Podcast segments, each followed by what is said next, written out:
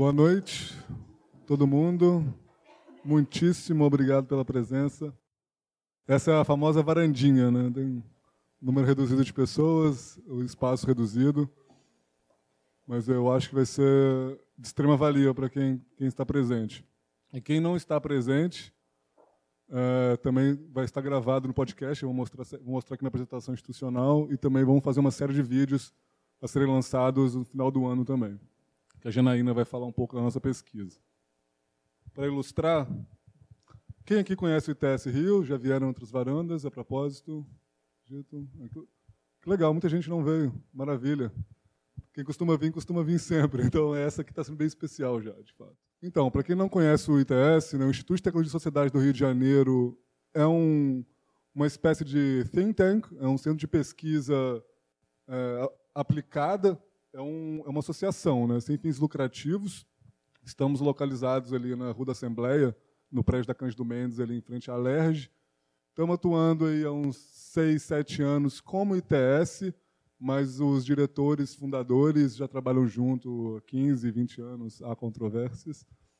É, vem de uma pegada jurídica, mas a gente está cada vez mais ampliando nosso, nossa aplicação, tendo como foco, como missão, justamente tentar entender, no primeiro passo, os impactos das tecnologias emergentes na sociedade e, em um segundo passo, tentando endereçar em formas de políticas e projetos é, e ações que mitiguem os impactos maléficos, né, os malefícios da tecnologia e maximizam os impactos positivos. Então, o ITS, estamos, nesse momento, estruturados em cinco áreas, quatro de atuação uh, direta e área de mídias, que é uma área transversal que atua em todas elas. Inclusive, agradeço a presença do Thales e da Karina, que estão fazendo a cobertura desse evento e gravando o podcast. Então, já adianto, quem, quem quiser fazer pergunta, usar o microfone para poder ficar gravado. Então, a gente tem a área de Direito e Tecnologia, que é a origem do ITS. Então, a gente aborda temas principalmente relacionados à regulação da internet no Brasil. O, os, um dos pais, aí, vamos dizer assim, do, do Marco Civil da Internet, que estão diretamente vinculados também à Lei Geral de Proteção de Dados, uh, vem trazendo essa, essa herança e essa característica do, jurídica do ITS também com temas relacionados à inteligência artificial e ética, entre outros. Uh, educação, que é basicamente focado em cursos. Né? A gente promove capacitação principalmente online, ao vivo. Tem uma série de cursos, eu vou até mostrar aqui para frente os que estão abertos no momento. É, são bem interessantes, a gente costuma trazer especialistas de diversas regiões, diversas áreas, para tratar temas que estão realmente quentes na, na atualidade. A área de repensando inovação, uh, que eu estou representando, sou pesquisador sênior da área de inovação, eu esteve presente nesse momento. Uh, Alexandre, meu nome, e eu estou atuando em parceria com a Janaína, que é pesquisadora visitante nesse momento, e o Cláudio como consultor especificamente para, para, para a temática de identidades. Na área de inovação, a gente tenta realmente entender... Muito obrigado, querido. A gente tenta entender... É, é a área que a gente realmente pega a tecnologia que surgiu agora, seja internet das coisas, seja inteligência artificial, seja blockchain, seja robótica, nanotecnologia, pega justamente esses, esses primeiros primeiras pessoas que adotam essa tecnologia e tenta redirecioná-la para o interesse público, né? Então, bastante trabalho. Uh, a área de democracia e tecnologia, que também é uma área sólida do ITS, que tem diversos projetos que englobam, sobretudo, a participação política uh, no mundo no mundo digital, né? é, tem diversos projetos consolidados. O Mudamos é um, é um, caso, é um caso clássico, que é um aplicativo que, gente, que foi desenvolvido pelo Instituto para viabilizar a assinatura de projetos de lei de iniciativa popular, tendo a assinatura eletrônica garantida pelo celular. A Alda, que é um, é um chatbot né, no Facebook, que trabalha em parceria com o ISP, né, o Instituto de Segurança Pública do Estado do Rio de Janeiro, para fazer o vínculo da tecnologia com os conselhos de segurança pública nos territórios do Estado. Enfim, tem muita coisa interessante, convido todo mundo para dar uma verificada. Falando dos cursos que estão agora, vão começar semana que vem, curso de Gênero, e Tecnologia, que foi idealizado e elaborado pela Débora, que é coordenadora da área de democracia, especialista em Gênero e Tecnologia. Recomendo todo mundo dar uma verificada nas emendas e na programação. esse curso que vai ser ofertado é, em parceria com a Future Law. Né? O, o, tanto o Fabro quanto o Carlos Afonso, o CAF e o Fabro são diretores do ITS. O CAF é, já uma figura bem conhecida no mundo de direito e tecnologia, e o Fabro, diretor executivo, está à frente no dia a dia com a gente lá. O curso de Direitos Autorais na Prática, é, também é, idealizado pelo Sérgio Branco, um, outro, um dos diretores do ITS, que também tem uma trajetória sólida, um dos principais nomes no Brasil em termos de copyright e, e direitos autorais.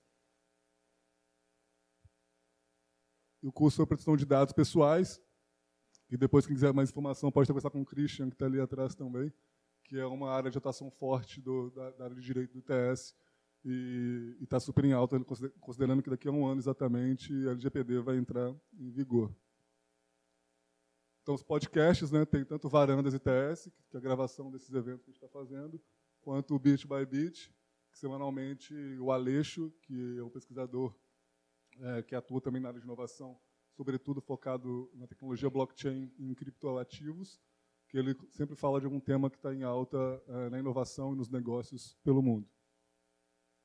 Então, quem quiser acompanhar nossas atividades, estão aí nossas inúmeras redes sociais.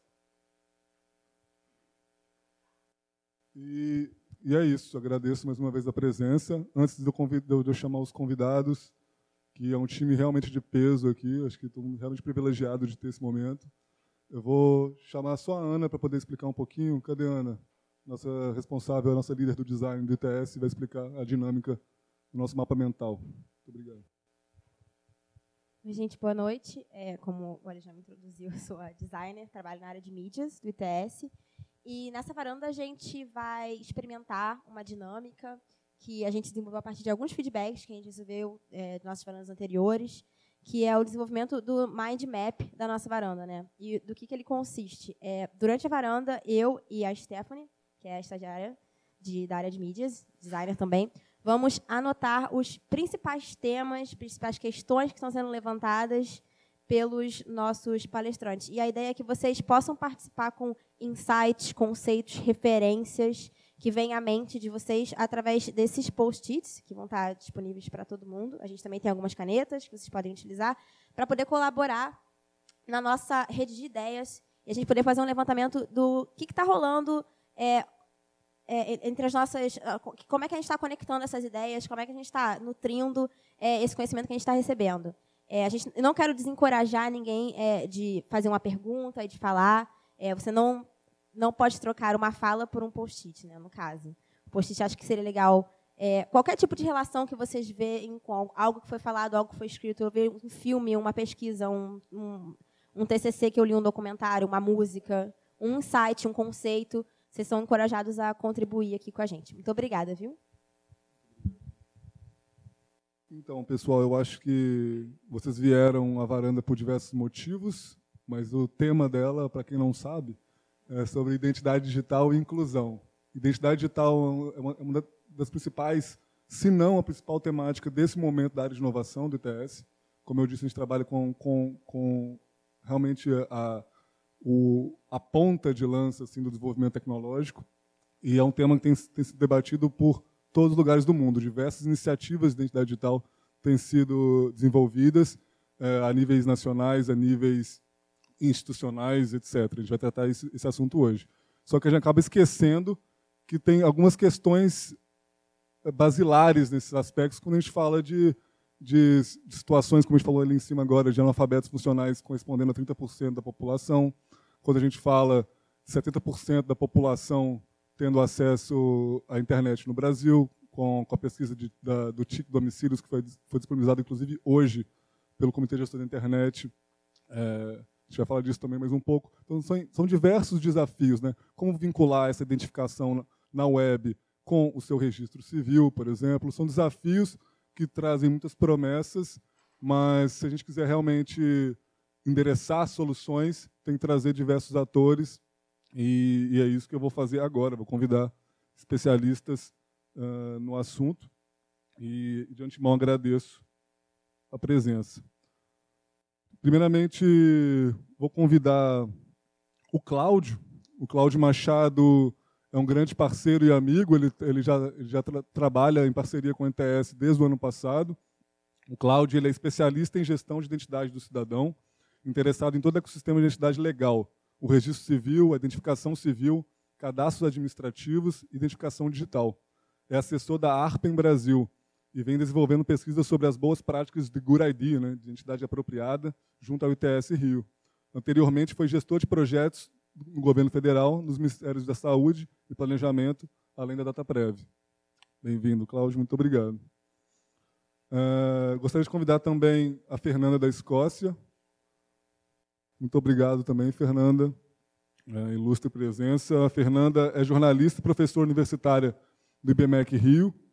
É doutora em História e Política uh, pelo, pela Fundação Getúlio Vargas sua tese de doutorado aborda a temática dos adultos sem documentação no Brasil. É mestra em comunicação pela UFRJ, como jornalista, especializou-se na cobertura de políticas públicas e direitos humanos. Trabalhou nos jornais Folha de São Paulo e O Globo. Hoje é editora da revista Piauí. Muito obrigado, Fernando.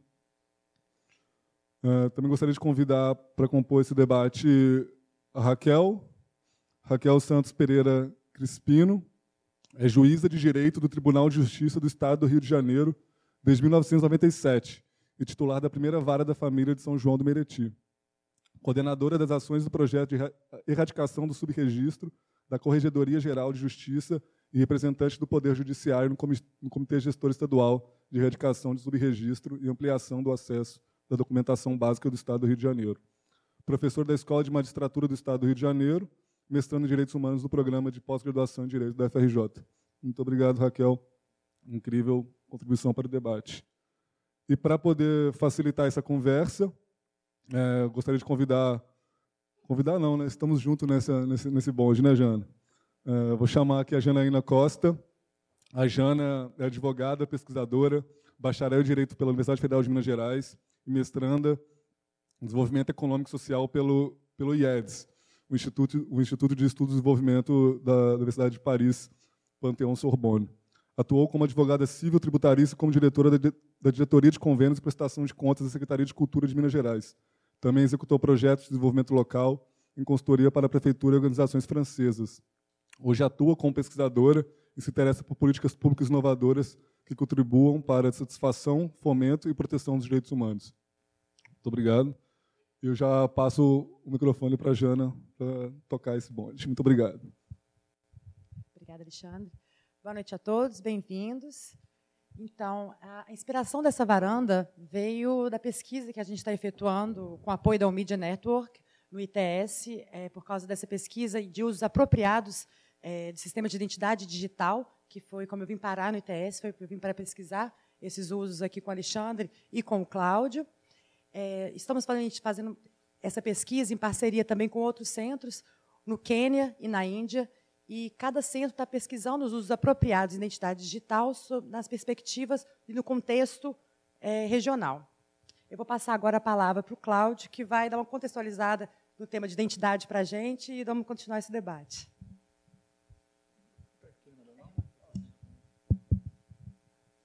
Boa noite, gente. Posso falar em pé? Porque eu falo baixo, aí ficando em pé, eu acho que fica melhor para. Vocês fazem leitura labial, né? E, mas eu vou tentar falar próximo aqui do microfone, que fica mais. Então, eu é, vou fazer uma coisa um pouco arriscada, tá, gente? Eu tinha combinado fazer uma contextualização do tema, né? Mas eu cheguei aqui, vi esse espaço, os colegas que vão dividir aqui com a gente esse debate, vários outros colegas que estão aqui, que poderiam estar aqui também, né? Para a gente fazer uma discussão assim bem ampla, né? Eu acho que a gente vai ter a oportunidade de fazer isso aqui. E aí eu meio que pensei, ah, vou mudar, tá? Vou, vou contextualizar uh, de outra forma, talvez, né? De uma forma assim um pouco até particular, né? Pensando assim, eu fiquei conversando aqui com as pessoas e lembrando, né? Assim, quando eu comecei a, a trabalhar com essa temática, né? E uma percepção assim, isso tem ah, mais ou menos 16 anos, e como ah, tinha uma percepção naquele momento, e eu fiquei pensando assim, como tantas coisas mudaram para hoje. Assim, nesse debate aqui, como a gente pode talvez visualizar isso. Né? Então, eu fiquei pensando assim, duas coisas que eu acho que mudaram bastante, né? Recentemente, né, nos últimos anos, aí nessa última, que é pouquíssimo tempo, né, 10 anos, 15 anos, é muito pouco tempo para essa temática, né? É, mas tem algo que acho que continua, a mesma percepção que eu tinha 15 anos atrás continua hoje. Eu vou falar sobre isso também. Desculpa, tá, gente? Combinou uma coisa, eu vou fugir um pouco aqui do roteiro. É arriscado falar assim, né? É, sendo gravado, mas eu vou, vou arriscar aí, tá? Então, assim, eu lembro, né? É, quando quando a gente, quando eu comecei a, a me interessar por essa temática, né, eu trabalhava na época no Ministério da Saúde, né, e a gente tinha um, um projeto né, no âmbito do governo federal que era de integração dos cadastros sociais. Você tinha vários, continua, né, vários outros cadastros, tá? E você tinha a necessidade de integração daqueles cadastros e, bom, continua até hoje também com essa necessidade. Mas naquela época, que eu comecei a, a, a debruçar sobre isso, né, eu falei, caramba, eu tenho que estudar sobre esse tema, né? Aí fui buscar livros, né, bibliografia, né? Não tinha, né, na época. Você ia nas livrarias, não tinha, você não tinha bibliografia, não tinha. É, você ah, eu quero entender como funciona o sistema de identificação no Brasil. Ah, deve ter um livro sobre isso, né? Não existia. Não sei se existe hoje. Ah, eu quero entender como é que funciona o registro civil no Brasil. Não tinha. A gente não tinha. Eu ficava espantado assim, mas como não tem, né? E aí comecei a procurar em em sebos, né? E aí, bom, achei algumas coisas, né? Eu lembro assim que um primeiro, uma das primeiras coisas que eu encontrei foi até engraçado, que eu fui num sebo, aí perguntei para o dono lá do sebo, olha, você tem alguma coisa sobre identidade civil ou registro civil? Ele falou, não, não tem não. Eu falei, ah, tudo bem. Aí eu vou ficar olhando aqui outras coisas. Aí fui, fui procurar na estante lá que tinha de eu falei, deve ter alguma coisa em criminologia, medicina legal, né? Fui assim no. E tinha. Né? E aí, na época, eu lembro, isso foi nessa época aí, né? Eu estava assim, é, realmente iniciando assim, a conhecer essas coisas. Eu encontrei um exemplar de uma revista que eu acho que poucas pessoas que estão aqui conhecem, que é o Arquivo de Medicina Legal e Identificação. Né? Que é foi uma revista que foi publicada nos anos 30, início dos anos 40 no Brasil, né? Sobre identificação né, de medicina legal. E aí, assim, é, na época, eu, peguei, eu comprei a revista né, com esse exemplar, e eu vou confessar, assim, a primeira impressão que eu tive, quando eu peguei aquele, aquele volume e li, eu falei, ah, isso aqui não é para mim, cara. Porque era uma coisa, assim, não só técnica, mas era uma coisa, assim, que misturava, assim, né, aspectos de, realmente, de uma uma, uma perspectiva de identificação que era muito associado com a, é, com a visão assim da polícia, é, que é estranho para a gente hoje. Você pegar uma, o que é, o que eram as teorias dos anos 40, 30, né, sobre a criminalidade, sobre a delinquência juvenil, etc. Eram coisas assim que e muito muito associada à biologia, né? Não tinha uma percepção muito assim, né, é, é, como tem hoje, né, disso aí. Tá? Então, bom, essa foi uma percepção que eu tive ali naquela época. E depois, assim, na época, é, eu fiquei com essa impressão e conversando com as pessoas que realmente identificação no Brasil era uma coisa muito marcada, vamos dizer assim, pela experiência da polícia civil, de uma forma geral. Uma coisa assim, é um, vamos dizer assim, é como se fosse um domínio restrito de especialistas da polícia. Né? É, depois também, né, eu participei de, de outros, outras iniciativas, nenhum né? deles também foi outra grande oportunidade assim, de aprendizagem minha, que foi conhecer como estava organizado o registro civil no Brasil. Né? Então, era um projeto assim que gerou tantas controvérsias, mas, mas que era um projeto de criar uma base nacional de identificação. O Brasil não tinha uma base nacional de registro civil. Se você quisesse... Desculpa, como é seu nome? Natália. Você nasceu onde, Natália? Pronto. Se a Natália eu vou supor que ela mora aqui no Rio, há cinco anos atrás, precisasse de uma segunda via da certidão nascimento dela, ela tem que pegar lá em Ourinhos. Tem que pedir para alguém da família ir lá pegar, ou alguém pegar. Tá entendendo? Então, assim, isso é uma situação extremamente é, é, complicada, assim, do ponto de vista do funcionamento do serviço. Para todos, né? Não só para o governo, mas para os próprios, para o cidadão, principalmente, mas também para os próprios oficiais de registro. Uma dificuldade muito grande de trabalhar dessa forma. Né? E a ideia realmente era criar uma base nacional que permitisse né, é, haver uma integração maior em relação ao registro civil. Né? Hoje essa base existe. A, a Natália pode pegar isso em qualquer, pode, por acaso, a nossa oficial do registro civil do Catete está aqui, pode ir aqui, né? e lá pode pegar de ourinhos aqui no Catete. Então, assim, isso foi uma coisa que mudou. Mas na época também, assim, para mim, eu fui não tinha literatura. Quando eu comecei a pesquisar sobre isso, eu vi assim, é, realmente a mesma coisa, assim. O, o, mundo do registro civil era um mundo muito restrito né, é, ao poder judiciário, muito fechado, vamos falar assim, ao poder judiciário, né, e é, a quem trabalhava diretamente ali na prestação do serviço do registro, né. Então isso é uma coisa que, né, de alguma forma, né, é, ainda é assim, assim como a identificação, né, tem essa essa coisa, né, é, e tal. Então, é, quando a gente, bom, não vou ter muito tempo, né? Então, desculpa, né? Vou fazer um corte, né? Nessas duas percepções, que vou fazer um sentido delas assim daqui a pouquinho, né? É, quando a gente começou a trabalhar com essa temática de identidade digital, que o pessoal entrou em contato comigo, tudo, eu ficava assim, né? Falei, caramba, assim, posso falar a verdade para vocês? Eu falei, cara, eu acho que gente, o Brasil está muito longe assim de ter uma identidade puramente digital. E essa identidade digital, ela não vai ser uma coisa que, na minha percepção, assim, não é uma coisa que você, ah, o Brasil não é uma página em branco, né? Que você simplesmente agora vamos criar uma identidade digital e, ok, vamos resolver os problemas. Não. Assim, a gente, enquanto a gente não resolver os fundamentos né, disso aí, como essas coisas se organizam de uma forma um pouco mais né, sistêmica, né, isso não, não é assim. Né? São coisas que são estruturadas. Né?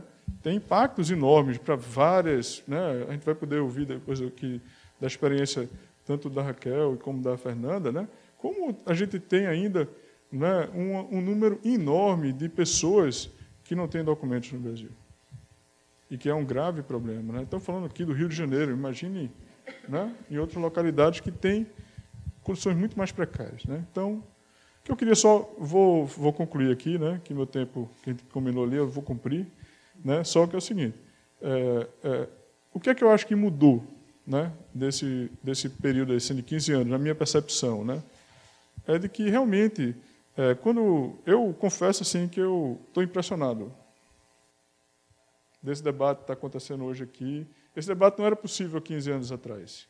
Aqui a gente tem pessoas é, do governo, né, assim, do, é, de pessoas que eu conheço aqui, do Ministério da Saúde, da Previdência, você tem pessoas do Poder Judiciário, você tem pessoas do Ministério Público, você tem pessoas do DETRAN do Rio de Janeiro, responsável pela identificação civil, você tem pessoas da Polícia Civil, né? Você tem pessoas da, da PM, você tem pessoas da sociedade civil, você tem pesquisadores de inovação. Então, assim, é um ambiente ímpar, que eu acho que há 15 anos atrás não era possível, porque realmente era cada um na sua caixinha, não existia uma plataforma de diálogo em relação a essa temática. Né? E cada vez mais a gente vê que é importante isso daí, né? você realmente trazer cada um desses casos que eu citei aqui, né? tanto o registro civil em identificação e a inovação da identidade digital, elas é, não vai, a gente não vai conseguir, entendeu? É, é, avançar sem haver um diálogo em relação a essas áreas. Em se chegar e, se, e há disposição para o diálogo. Né? As pessoas estarem aqui, não estão aqui né, é, é, é, por, por gentileza, estão aqui porque têm interesse na temática. Né? Então, acho que é uma coisa que é, é isso. isso mudou. E é muito bom que tenha mudado. Essa capacidade dessas diversas áreas né? Vou dar só um exemplo também, que eu falei até uma vez com, conversando com a Raquel, assim, eu fiz uma, por curiosidade, eu, sou assim, muito defensor da, da integração entre o registro civil e a identificação. Né? Acho que é uma coisa absolutamente fundamental para várias coisas. E uma vez eu, eu fiz, ah, vou fazer um exercício aqui. Para você ser registrador civil, você tem que fazer um concurso. Para você ser papiloscopista da Polícia Civil, você tem que fazer um concurso. O que é que essas pessoas estudam para entrar no concurso? Vou olhar o edital. Você olha o edital para uma prova de um registrador civil, não fala absolutamente nada de identificação civil. Absolutamente nada. Tem uma linha, uma referência à identificação civil. Você olha uma prova para um concurso para papiloscopista, não tem uma linha sobre registro civil. Então, assim, gente, Né? É, é isso, né? É uma coisa que é um. Né? É, é, isso. Não tem como você cobrar que haja depois, né? né? É, essa é uma é, é, uma, uma coisa assim que eu acho esse diálogo importante, né? Então, outro ponto que eu acho assim que de fato mudou é uma visão assim de que, olha, as pessoas cansaram de soluções milagrosas, pelo menos a maioria, né? de que ah, ah, vai ter um projeto, entendeu? Assim, quantos a gente já teve pelo menos uns três grandes projetos nacionais de criar uma identidade nacional ao longo desses últimos 20 anos e continuamos já mesmo. Acho que algum dia as pessoas vão se tocar de que, olha, vamos partir do que a gente tem, vamos ver como é que a gente consegue ligar essas, né, essas bases, integrar, fazer com que funcione melhor, né, e a partir daí a gente avançar. As coisas eu vejo dessa forma. Né? Bom, para fechar, o ponto que eu acho que não avançou nesses anos, né, apesar desses, desses pontos assim, é que, ok, muito bacana a gente estar tá aqui dialogando sobre isso, mas assim, eu acho que continua faltando né, é, uma, vamos dizer assim, uma liderança política que diga assim, olha, nós vamos enfrentar esse tema, né, que é importante para o país. Política com P maiúsculo, né, gente? Não uma coisa partidária, ideológica, nada disso. Uma coisa que, assim, ó, a necessidade. É, o, o, Brasil, é, de hoje para sempre, vai precisar de registro civil. Porque as pessoas não vão parar de nascer, não vão parar de morrer, nem vão parar de casar. Né? Pode até diminuir bastante, mas vão continuar casando. Né? É, se identificar uma necessidade também do Estado. Então, assim, olha, em algum momento vai ter que haver essa, essa, essa confluência né, aí. E eu espero assim, que o que falta, eu vejo hoje, há muita disposição de diálogo, há muito interesse, há muito até investimento feito em relação a isso, mas falta uma liderança no sentido assim, de você construir uma política pública, de que você é, estreite mais, de você dê uma coerência, de você faça avanços né, assim de forma coerente. Então, é, bom, espero que tenha contextualizado um pouco. E é isso, né? A gente vai agora ter a oportunidade de seguir com a, com a discussão. Obrigada, Cláudia. É interessante que você apontou que muita gente ainda não tem identificação no Rio de Janeiro no Brasil, mas dados do Banco Mundial dizem que são mais de um bilhão de pessoas que não têm prova de identidade legal no mundo. Então, esse é um tema atual, é um tema brasileiro e é um tema do mundo mesmo. É realmente um debate muito importante. E como a gente estava conversando também entre a gente ali em cima antes, a identidade é um direito. Então, acho que agora eu vou convidar a Raquel para contar para a gente um pouco as perspectivas da identidade como um direito humano. Por favor, Raquel. Bom, gente, boa noite a todos e todas aqui presentes. É, a identidade como direito humano, para mim, talvez seja o ponto que eu mais gosto desse tema. É um tema que envolve mil pontos que às vezes a gente não consegue ligar no primeiro momento, mas esse é especial. E aí é, sinteticamente, eu posso dizer a vocês que desde 2007, quando assumi a titularidade de uma vara de família na Baixada Fluminense, numa cidade muito pobre, 32 quilômetros quadrados com 700 mil pessoas, e eu comecei a atender pessoas adultas que nunca tinham tido um documento. E eu me lembro até hoje de uma senhora que chegou para mim, doutor, eu estou aqui porque eu nunca tive documento e eu estou me sentindo umas coisas esquisitas. Eu tenho medo de morrer e dar trabalho para os meus filhos, porque eles não vão conseguir enterrar o meu corpo. Eu olhei aquilo, eu senti uma vergonha tão grande de ser juíza nesse país, mas tão grande, né? O que é o ser juiz num país tão miserável? E naquela ocasião, eu digo, bom, como é que a gente registra um adulto? E eu lembro que eu fui procurando, livros não havia, eu não conhecia o Cláudio. A felicidade de conhecer o Cláudio foi o quê? Quanto, Cláudio? 2011? 2011, 2012, ali entre 2010 e 2011 foi quando eu conheci o Cláudio. Ele me conheceu, porque na realidade ele ouviu fazer uma palestra e foi falar comigo depois para minha sorte. E ficamos amigos. Mas é, o que, que eu vi naquele momento? Eu vi que havia ali uma questão invisibilizada. Eu tinha muitos processos de registro tardio, pedidos para mim que eu fizesse registro. Havia uma não compreensão minha, porque também para o concurso de juiz não se fala desse assunto, a gente estuda assim muito superficialmente, uma referência muito longe da lei de registro público de 1973. E olhe lá, a gente não sabia de identificação. Eu nunca tinha tido uma experiência como juíza criminal. Àquela altura, eu tinha 10 anos de magistratura mas nunca tinha passado pela vara criminal, nunca passei nesses 22 anos de magistratura. Então, eu não tinha a percepção do que era. E aí eu comecei a viver aquelas escutas e, e a gente, naquele momento, pensou, a nossa percepção do problema, hoje, Janaína, era uma percepção assim, bom, como é que a gente fecha essa torneira? A gente tem que levar os cartórios para os hospitais, a gente tem que conseguir registrar esses bebês na porta de entrada, quando eles nascem. Né? A gente tem que dar acesso. O que, que acontecia? Naquela época, a gente não tinha aqui no Rio de Janeiro condições de pagar gratuidade, o registro civil não funcionava direito, não tinha dinheiro para manter os funcionários. A, a gente tem uma lei da gratuidade do registro civil de 97. Eu estava em 2007, só tinha 10 anos daquela lei, então a gente ainda não tinha um sistema de, de, de subsídios é, de, de, fontes de custeio para essa gratuidade dada pelo cartório. Então, tinha, era um caos. E, e, naquele momento, eu fui assim, de 2007 até 2011, 2012, 2013, a gente andou intuitivamente. Intuitivamente dizia o seguinte: eu tenho que registrar a pessoa, mas alguma coisa me dizia internamente que eu não podia registrar de qualquer maneira. Porque, ouvindo aquelas pessoas, na hora que eu encontrava uma segunda via de um registro, porque quando a gente registra alguém, tem um pedido de registro tardio, e há uma notícia de que a pessoa já foi registrada, é meu dever tentar procurar onde foi, né? na Bahia, no interior da Bahia, no interior do Pernambuco. Eh, eu, eu ficava a cata e algumas vezes eu encontrava esse registro perdido num cartório, uma cidadezinha do interior da Paraíba. E, e quando vinha essa história, a pessoa olhava o próprio registro, meu pai me registrou, e vinha os detalhes do momento do nascimento, o interesse daquele pai registrando, esse pai que ela mal teve contato, o nome dos avós. O que impactava aquela pessoa não era o passaporte dos direitos sociais, eram os dados que estavam ali. O resgate da sua história, da sua ancestralidade, do dia que ela nasceu, da hora que ela nasceu, do lugar onde ela nasceu, a sua história. O, o que é, ela veio atrás de um documento porque ela tinha um cerceamento de um direito. Todos eles, todos eles procuram o judiciário quando eles têm uma dificuldade de acesso a alguma coisa. Então, estou com câncer, não tenho como ter acesso se eu não tiver documento.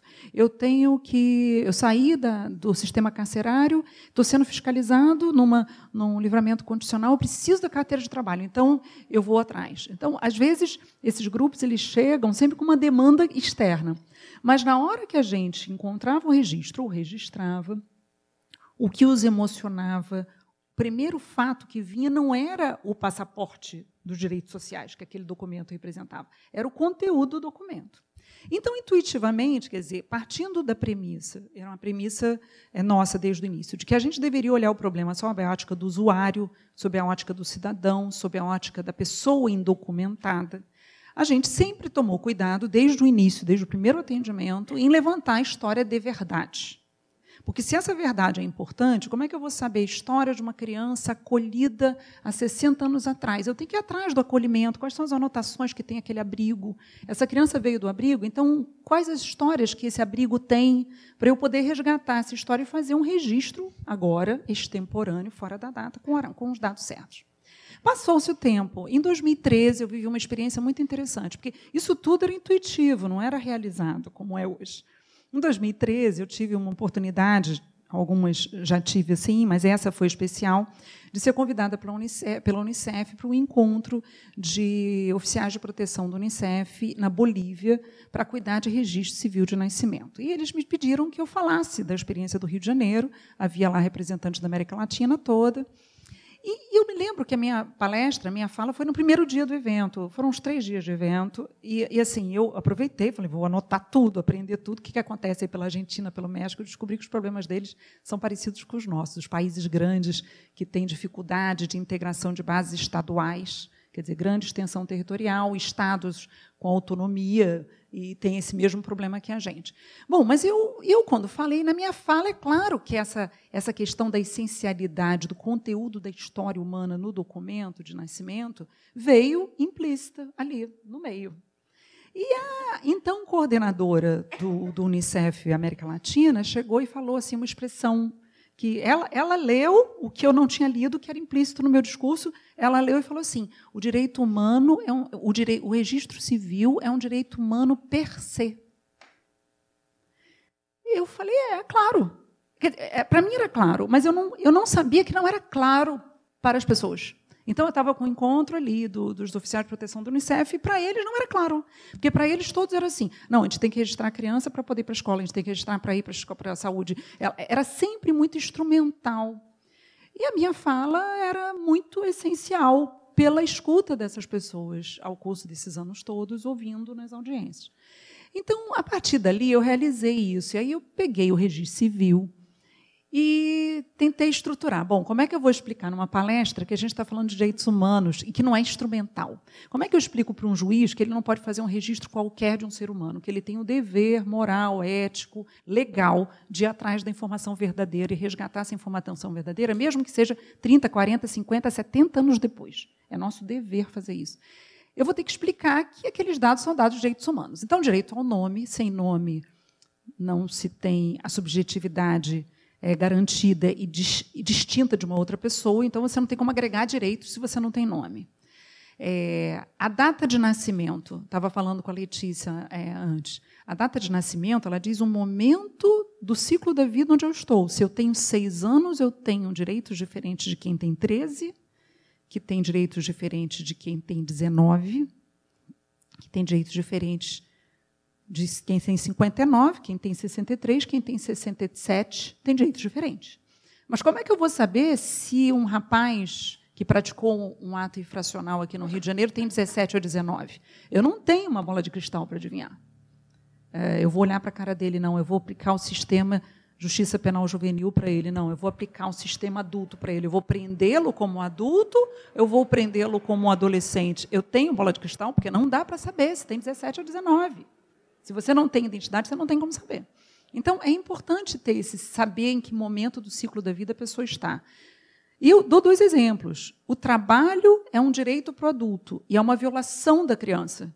Então, se a gente está falando da criança, do adolescente, o Estado tem o dever de ser interventivo para evitar a violação. Mas se ele interferir no trabalho, e é claro que de forma indevida, porque é importante proteger o trabalho, o trabalhador, mais velho e cercear o nosso direito a alguns trabalhos, ele está exercendo a nossa liberdade de trabalhar, porque é um direito trabalhar.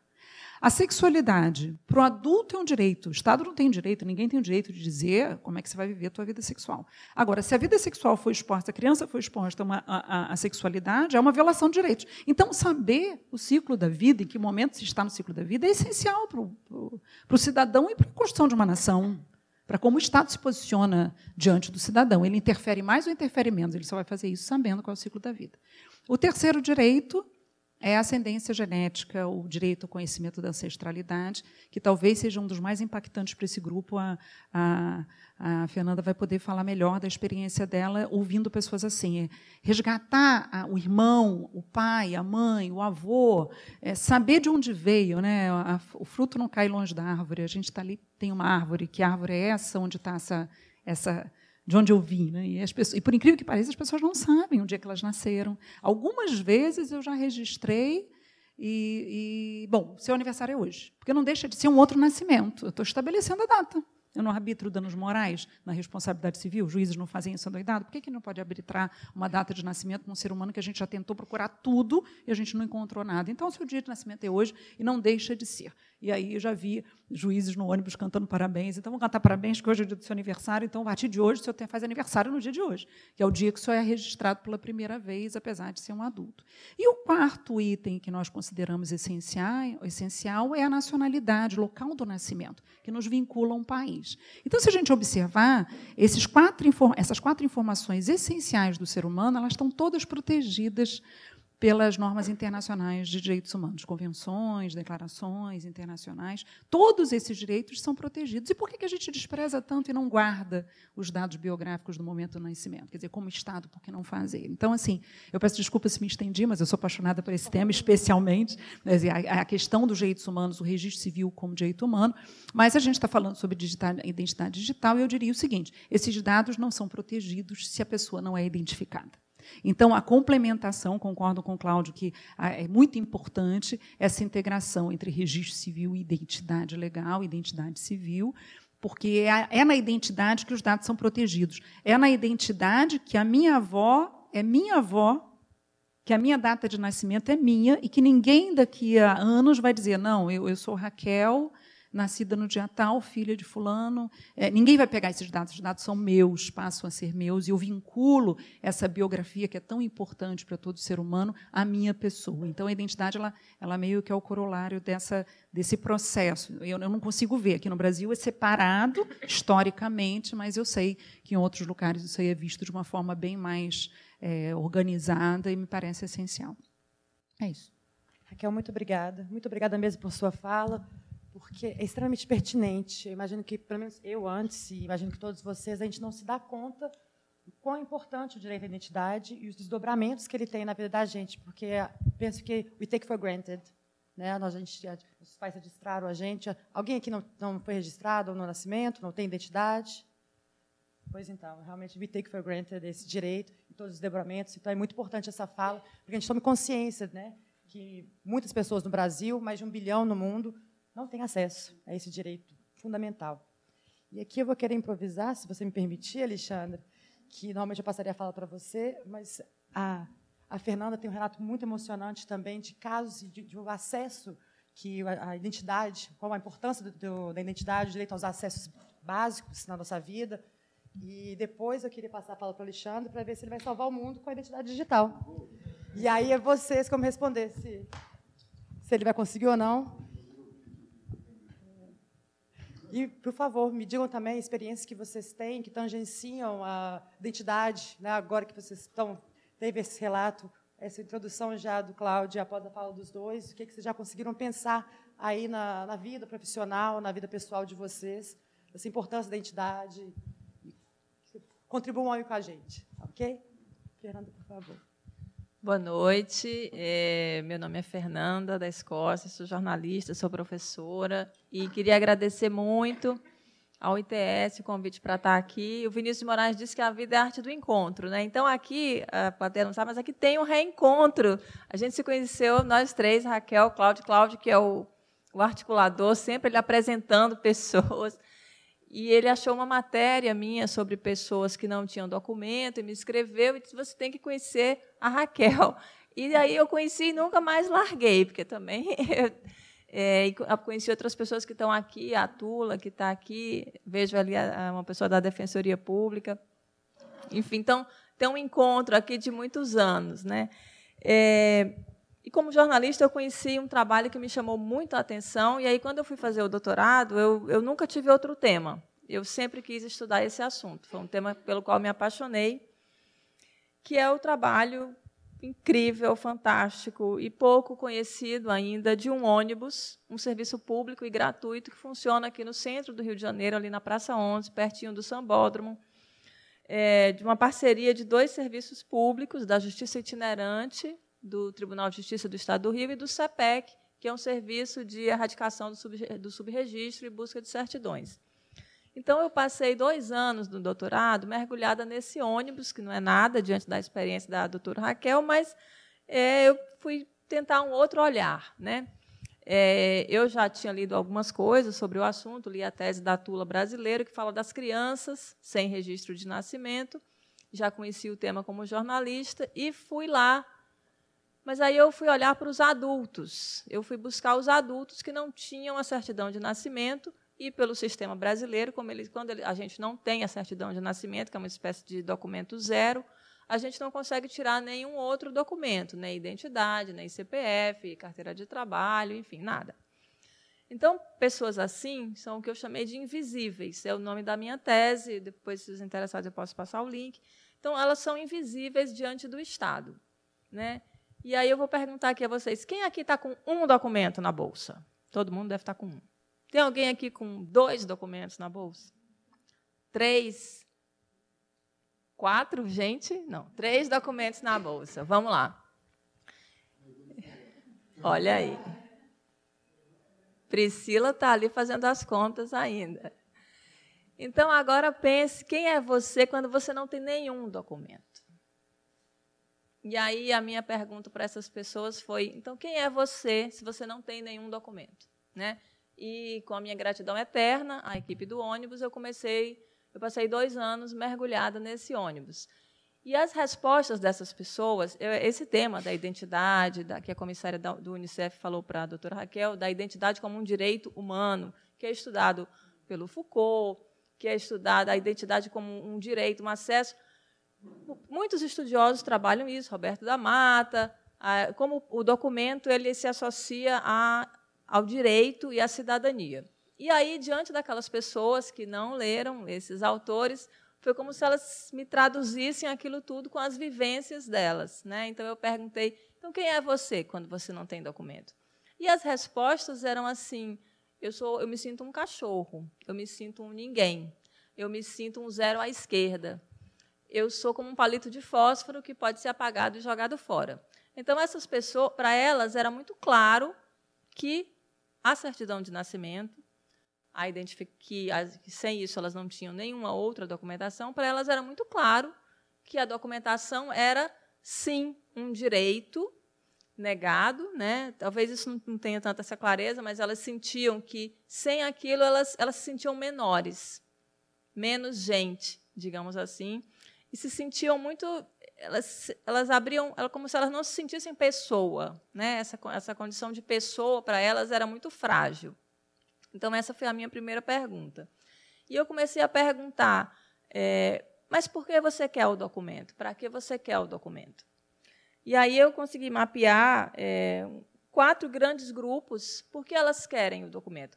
É, eu consegui identificar, é, são pessoas, eu usei para defini-las um conceito de duas antropólogas, é, da Vina Daz, da Débora Polo, e elas falam de pessoas que vivem à margem da sociedade. Então, eu consegui identificar são pessoas que vivem à margem né, da sociedade, mas tinham tiveram suas estratégias ali de sobrevivência e de negociação porque lembrando que eu escolhi brasileiros adultos, né? então pessoas de 70, 50, 30, de variadas idades que sempre viveram nesse mundo da invisibilidade. E aí eu tentei perguntar a elas por que, que elas queriam aquele documento. Identifiquei quatro grandes motivos. Elas queriam o acesso a políticas públicas, né? principalmente os, os programas de benefício, Bolsa Família, é, elas precisavam, por algum motivo, de uma, elas tinham um motivo de urgência. Elas precisavam ser elegíveis para aquele estado, por algum motivo. É, por exemplo, tinha uma senhora que ela sempre viveu sem documento, ela tem 54 anos, e ela descobriu que tinha um câncer. Ela sempre trabalhou, gente, ela sempre trabalhou em muitas casas, e Aí a, a, a, sociedade brasileira também aceitou isso, que ela vivesse sem documentos. Ela disse: Eu nunca tive uma patroa que me ajudasse a procurar um documento. Então, são as coisas que a gente foi, eu fui guardando. Né? É, mas um dia ela apareceu com um tumor imenso na mama esquerda e ela não podia ter acesso. Como ela não tinha um direito que tinha sido negado a ela, ela também não podia ter um outro direito, que era o acesso à saúde. Então, quem não tem documentação só consegue o atendimento de emergência. Ela não conseguia entrar no sistema para fazer a cirurgia que ela precisava fazer.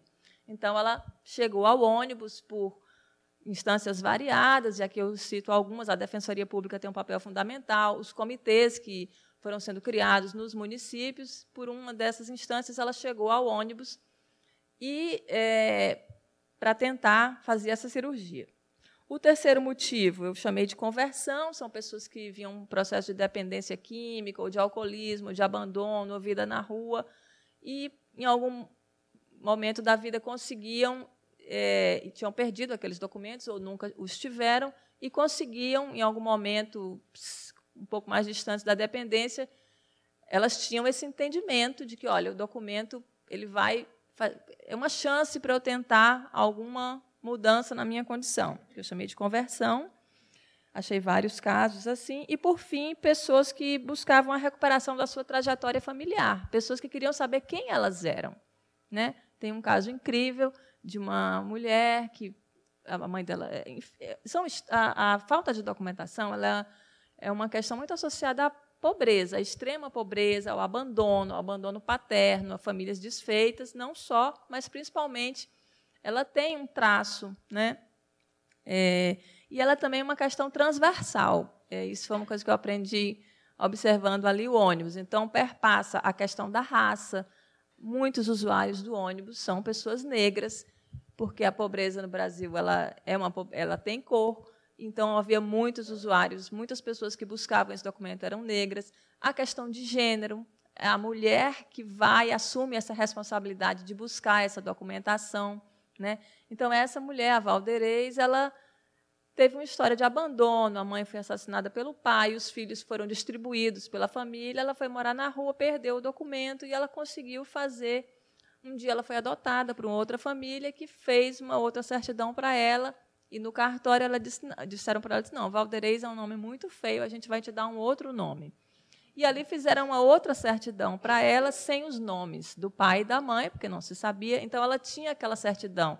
Ela não era tecnicamente uma invisível, ela tinha o documento, mas ela nunca se conformou. Então, ela queria recuperar essa história familiar e ela nunca desistiu. E, graças a um comitê, ela, ela, ela, o comitê achou a família, achou a certidão dela, tirada em Maceió, e ela conseguiu localizar uma irmã depois de 23 anos. Né? Então, a gente acha que as instâncias de busca não existem. Elas existem, elas, elas funcionam. Há problemas, mas há, há um trabalho em funcionamento. Assim. Tudo isso foi um serviço público e gratuito que ela conseguiu acionar. Então, é, é, esse é um caso de uma pessoa que queria recuperar a sua trajetória familiar. Né? E aí, por fim, eu fui acompanhando essas pessoas e, ao final, eu consegui, assim, eu conversava muito com elas, como é que, mas e agora que você tem o documento? Como é que é? E foi muito bonito, assim, porque é, para algumas pessoas, eu devo dizer, que eram pessoas que estavam numa situação de, de, uma, de uma vida à margem tão grande que ter um documento, elas tinham um documento, mas depois elas, elas o, não resolveu tudo que elas esperavam que resolvesse. Para outras, sim, o documento foi abriu, foi significou esse acesso tinha uma, uma moça, a Cristiane, por exemplo, eram três gerações sem documentos, em pleno 2018. Tá? A avó, a filha e a netinha. E as três tiraram o documento no mesmo dia. E ela também sempre trabalhou como empregada doméstica em algumas casas e nunca teve um documento. E aí ela conseguiu tirar. E aí ela, ela conseguiu dentro dessa vida, na pobreza, ela conseguiu acesso a outros documentos, ela tirou a identidade, tirou o título de eleitor, ela conseguiu a sua carteira de trabalho. Então, ela, ela, para ela, a documentação representou aquilo que ela esperava. E ela dizia assim: Eu até me sinto uma pessoa melhor. Eu dizia, mas você não é a mesma pessoa? Ela dizia: Não, mas com o documento eu sou uma pessoa melhor agora. E tem o caso que a, a Janaína tinha pedido para eu falar, dessa senhora que teve o câncer, né? a dona Maria da Conceição. Ela também a acompanhei até o fim da pesquisa. E ela dizia que aquilo, aquela certidão de nascimento, para ela, valia como ouro. Ela usou essa expressão: Isso aqui para mim é como ouro. Ela conseguiu, como ela nunca contribuiu, ela não conseguiu se aposentar, mas ela conseguiu receber um pequeno benefício. Como uma, é, ela tinha uma doença grave, ela conseguiu o tratamento do câncer da última vez que eu falei com ela, ela dizia: Eu estou muito doente, estou pesando apenas 30 quilos, eu sei que eu vou morrer em breve, mas eu sei, então, que quando eu morrer, eu vou ter o meu lugar. Quer dizer, um dos medos, como a doutora Raquel falou desse primeiro caso, é não ter onde enterrar. Então, a dona Maria, ela conseguiu, ao conseguir a certidão, ela, esse direito foi o acesso para ela a uma coisa que ela queria muito, que era ter um lugar. Ela vai morrer, ela vai ser enterrada, ela vai ter um lugar. Ela não vai ser enterrada como indigente, né? Que é um dos medos dessas pessoas. Enfim, foi um, é um tema muito apaixonante, né? O tema da identificação e eu vou deixar assim uma pergunta para o Alexandre que vem aí. É, qual é o desafio, né, de incluir nesse programa, eu, eu, não, não, sou, eu não acho que, porque o Brasil é um país pobre, não deve investir em avanços tecnológicos. Eu não acho isso. Então, a minha pergunta é como se achar, ah, porque a gente tem fome, a gente não deve investir em cultura. Isso, não, isso é um erro. Pensar dessa forma é, é, um, é um retrocesso. Bom, é, mas eu te pergunto assim, qual é o desafio, qual, como se apresenta né, nesse debate da identidade digital é, a inclusão dessas pessoas, né, é, que tem as suas estratégias de negociação, mas como é que vai ser, como é, como será a inclusão dessas pessoas nesse mundo digital? Então essa é a minha pergunta aí para a gente seguir debatendo. É isso. Muito obrigada pela atenção. Muito obrigada, Fernanda. Realmente um relato comovente. Não posso esperar para ler a sua tese. E agora, Alexandre? Passamos aí ao vivo do sujeito, as promessas da identidade digital. E não se exima de falar os riscos também, por favor. É, situação, né? O, eu acho que já deu para ilustrar bem a complexidade e a sensibilidade do, do tópico, mas para responder a pergunta da Fernanda, eu acho que eu, eu, vou só dar um, um panorama do, do, do, que é entendido como identidade digital, do que é discutido como identidade digital. E aí eu tento mostrar como, como tem sido endereçada a questão da inclusão nesse debate. É, bom, antes de tudo, não sei, o que, que pensa, o que, que vem na cabeça de vocês quando você pensa em identidade digital? Assim, não sei, fazer um login no site, não sei, um aplicativo. Eu acho que assim, eu acho que sobre, sobretudo a gente está falando de, da capacidade de um indivíduo se identificar no mundo digital. Né? Isso aí, se a gente está falando do mundo conectado à internet, é uma capacidade do indivíduo se identificar na internet, na, na rede global. Mas o, esse debate é extremamente fragmentado. Assim, não, tem, não tem uma definição do que, que é realmente uma identidade digital. Ele é está se tornando uma, uma, uma buzzword, né, uma modinha, e, e, como tal, ele tem sido utilizado para diversas agendas. Então, acho que começando a responder, o primeiro passo é trazer identidade digital para a agenda que já trata de identidade há mais tempo. Né? Esse é o, acho que é o primeiro passo. É, você quer falar de login, você fala. Você quer falar de autenticação, você fala. Você quer falar de identificação, você fala. Quer falar de autorização, você fala. Mas falar de identidade é um tema muito mais sensível. É, mas queria pontuar historicamente assim que desde o surgimento da web, ali no início da década de 90, 91, já se falava em criar um identificador universal, né? Um número que seria uma camada, uma camada da, da internet que, que, que, permitiria que qualquer um pudesse ser identificado sem, sem fronteiras uh, nacionais, etc. Isso já é um sonho antigo, né? Só que não, não é, não é tão simples assim. Né? Você, tem, você tem jurisdições, você tem é, um, um, longo processo até a internet se tornar uma realidade. É, como eu mencionei mais cedo, hoje no Brasil está falando de 70% de pessoas conectadas à internet.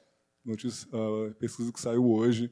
Desses 70%, 97% uh, o fazem por meio do celular. É aí que também surge um pouco da esperança de, ok, agora eu posso ter um celular, eu posso ter acesso à internet, então eu posso provar quem eu sou pelo meu dispositivo. Agora o Detran disponibiliza CNH digital, o TSE disponibiliza o título de eleitor digital, o, eu posso ter meu passaporte digital, eu tô, tenho o DNI que está lançado pelo Tribunal Superior Eleitoral agora como uma nova promessa de identificação única no meu celular, você está reproduzindo essas informações em silos no mundo digital. Então, falando com pensador de inovação, você perde a oportunidade de realmente tentar fazer algo diferente para, como está falando Raquel, quando a gente chegar num futuro que não serão 70% de pessoas com acesso, mas, quiçá, 100%, como a gente consegue trabalhar agora para quando esse número chegar, ele chegue de forma que esse, esse, esse divisor digital não esteja gigantesco. Então, assim, como tentar atuar agora para poder frear esse, esse desenvolvimento tecnológico do jeito que tem sido feito. É, então, também, respondendo o segundo ponto da Fernanda, eu acho que o avanço tecnológico, eu, a, minha a minha percepção, ele é inevitável, ele, ele, ele, ele funciona de acordo com, com, com o interesse de investidores específicos. Agora, como você vai pontuar a política, o design técnico, a salvaguarda legal para que quando você de uma realidade que tem uma cobertura universal de acesso tecnológico, midiático e, e, e, de conexão, você consegue permitir que vai ter um ambiente que vai estar um pouco mais amigável, por mais utópico que isso possa parecer. Agora, continua a linha histórica, você vai ter que, no final da década de 90, a Microsoft começando sendo pioneira no, no, no mecanismo de identificação digital, que ainda assim está falando do sistema centralizado, embora seja supranacional, mas ele permitia que você performasse diversos serviços e, e se autenticasse em diversos portais com a identidade uh, da Microsoft. Então, ainda assim, um serviço que uma única corporação detinha controle de todos os seus dados.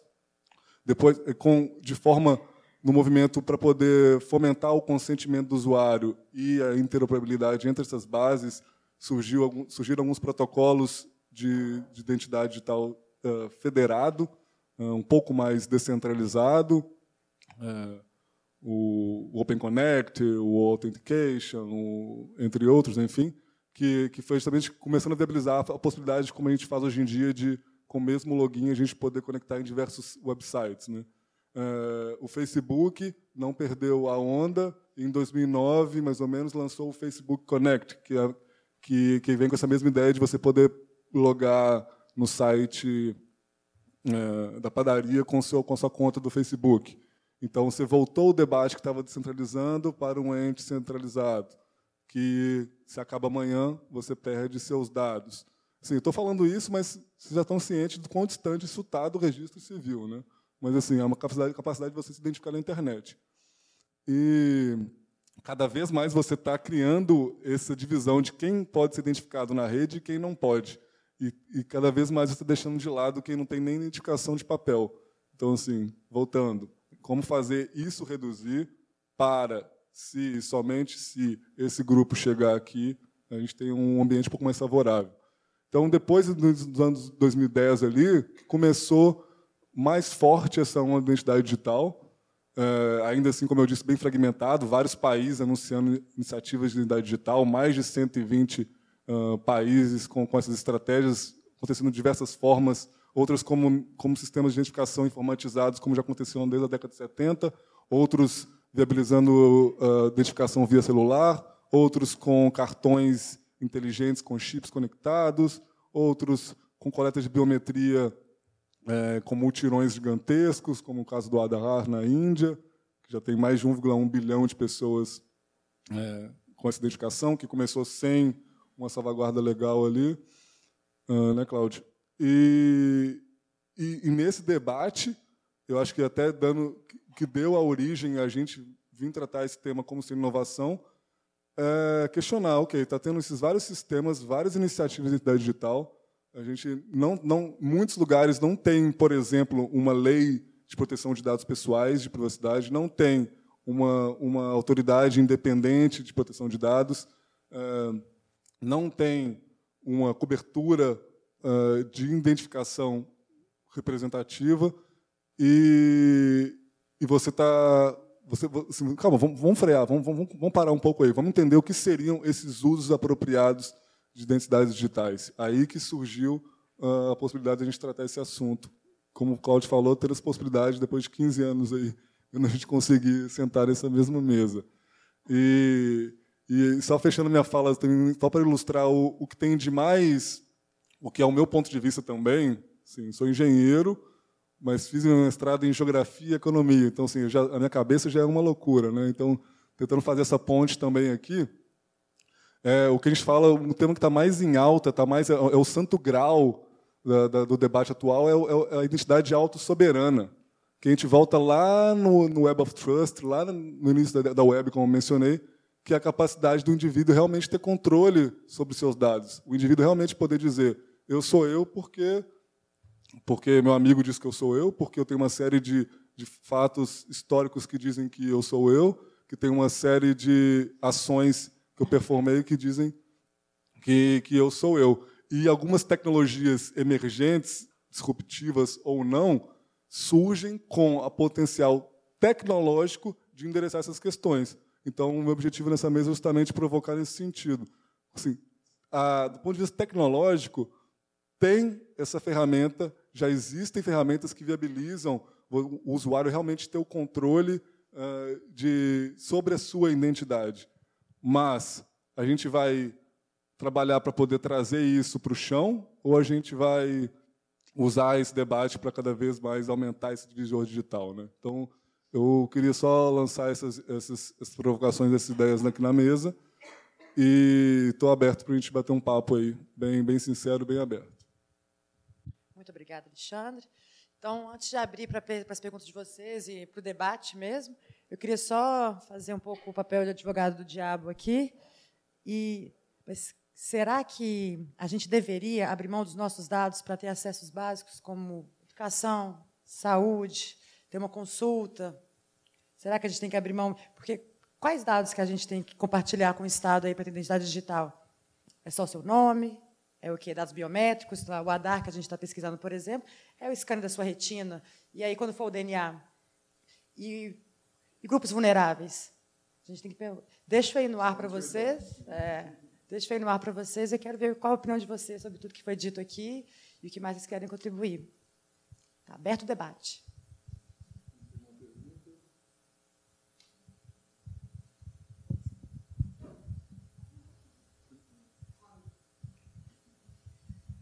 Eu acho interessante que você falou para toda essa essa mundo né, da identidade digital é, agregar a toda uma discussão que, que já vem aí, né? E como o, ele, né, primeiramente falou, é, que é uma construção estrutural, né? é, é estruturante, né? Como é que a gente vai construir isso e não assim também como uma como passa de mágica. É interessante também assim a gente voltar um pouquinho no, no tempo e não sei, pensei na, nas guerras mundiais, né, que as fronteiras, países foram criados, outros países desapareceram, pessoas ficaram sem identidades, pessoas ficaram, enfim, é, é, transitaram entre países.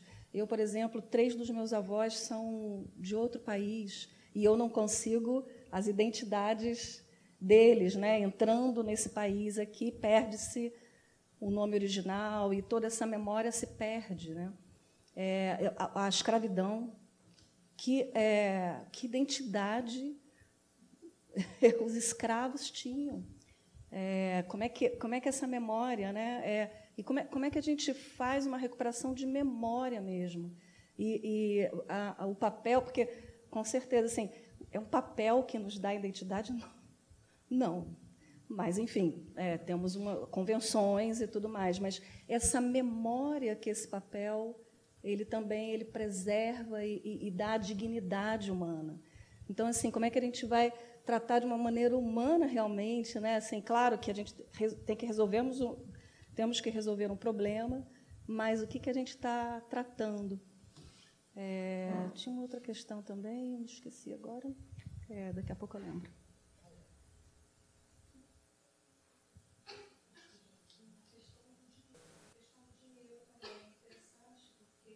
para você registrar, a pessoa precisa pagar, né?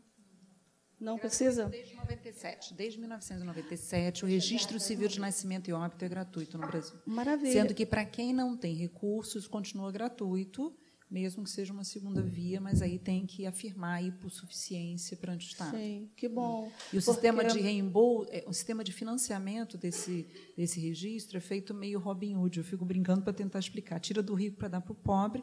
Existem uns fundos estaduais que são compostos de, cada vez que você reconhece uma firma, tira lá alguns centavos, compõe esse fundo. Esse fundo é que reembolsa a gratuidade, tanto a gratuidade da lei quanto a gratuidade é, da gratuidade do, do hipossuficiente. Que bom. É, mas é, é, é gratuito para todos, não importa se é hipossuficiente ou não. Sim. Nascimento é um hábito desde 97, muito pouco tempo, né? Pois é. 22 Como anos. é que era antes, né? Oi. Oi. É, eu, eu só que, eu queria fazer um comentário, uma pergunta, na verdade, é que anos atrás, anos atrás não, sei lá, um, um, ano e meio atrás, quando eu estava na faculdade fazendo pesquisa, eu acabei, por um acaso, lendo sobre essa matéria da questão da, desses, desses serviços sociais de erradicação do subregistro. Traduzir, eu achei incrível, interessantíssimo, achei muito... É um tema fascinante, de verdade. Tipo. E a minha pergunta, na verdade, era em relação a... Porque existe toda essa questão do, do subregistro e do não registro de grupos, de pessoas e de de, por condições sociais, por condições de raça, por condições de gênero e as mais variadas possíveis. Mas também eu vejo um, um problema que talvez seja uma questão que eu não, não sei se seja tão relevante, mas, por exemplo, eu já tive meu CPF roubado. E eu já tive que entrar na justiça para poder não ter que pagar uma conta que criaram no meu nome. E a questão do roubo dos dados, o, o, esse estelionato que, que, ocorre no Brasil, que é muito comum, eu sei que pela justiça, por exemplo, se eu quisesse, se eu tivesse muitos problemas recorrentes, que é uma coisa que eu temo muito, já que eu tive uma vez no CPF roubado, é de que isso se torne um, tema, um problema recorrente. E algumas pessoas no Brasil têm esse problema que por ter essa, essa identificação tão fixa, o CPF ser uma coisa tão é, se você tem quando você faz o seu registro no CPF é aquele número para sempre, independente dos problemas judiciais que você possa ter porque outras pessoas utilizaram indevidamente seu seu CPF. Então a minha questão é, é, é assim, é muito importante que a gente procure realmente erradicar essa questão do subregistro, você tornar pessoas que, claro, levando em consideração que certos grupos, por questões políticas, possam estar em, condições mais, mais vulneráveis. Mas também, como é possível a gente também flexibilizar quando a própria identificação, a fixação da identidade se torna um problema? Porque eu já vi que no, o STF, parece que teve um caso de um, de um cara no Paraná, no Santa Catarina, que ele che chegou a recorrer ao STF para poder conseguir mudar o CPF e o STF negou, que ele não podia, porque ele, ele tinha milhares de processos no nome dele que ele não tinha feito nenhuma das dívidas, nenhuma dos, nenhuma das, nenhuma das dos problemas que ele estava sendo acusado de ter feito, e ele não conseguia mudar o CPF. E o, SP, o STF negou isso. Não, você não vai poder porque isso é uma coisa tão é uma coisa tão rígida que eu, eu, eu me pergunto por eu já ter tido, ter passado por uma experiência assim, eu me pergunto, é importante a gente ter o registro, mas como é que a gente faz para que essa fixação também não se torne um problema para as pessoas, entende? Porque eu tinha recurso para entrar no, com um advogado, existe a, o defensoria tem, assim, é um pouco mais demorado, mas a defensoria tem seus atendimentos, mas como é que a gente torna isso uma coisa também não problemática, sabe? Essa era uma questão que eu queria levantar, que eu não sei se é tão pertinente assim, mas enfim.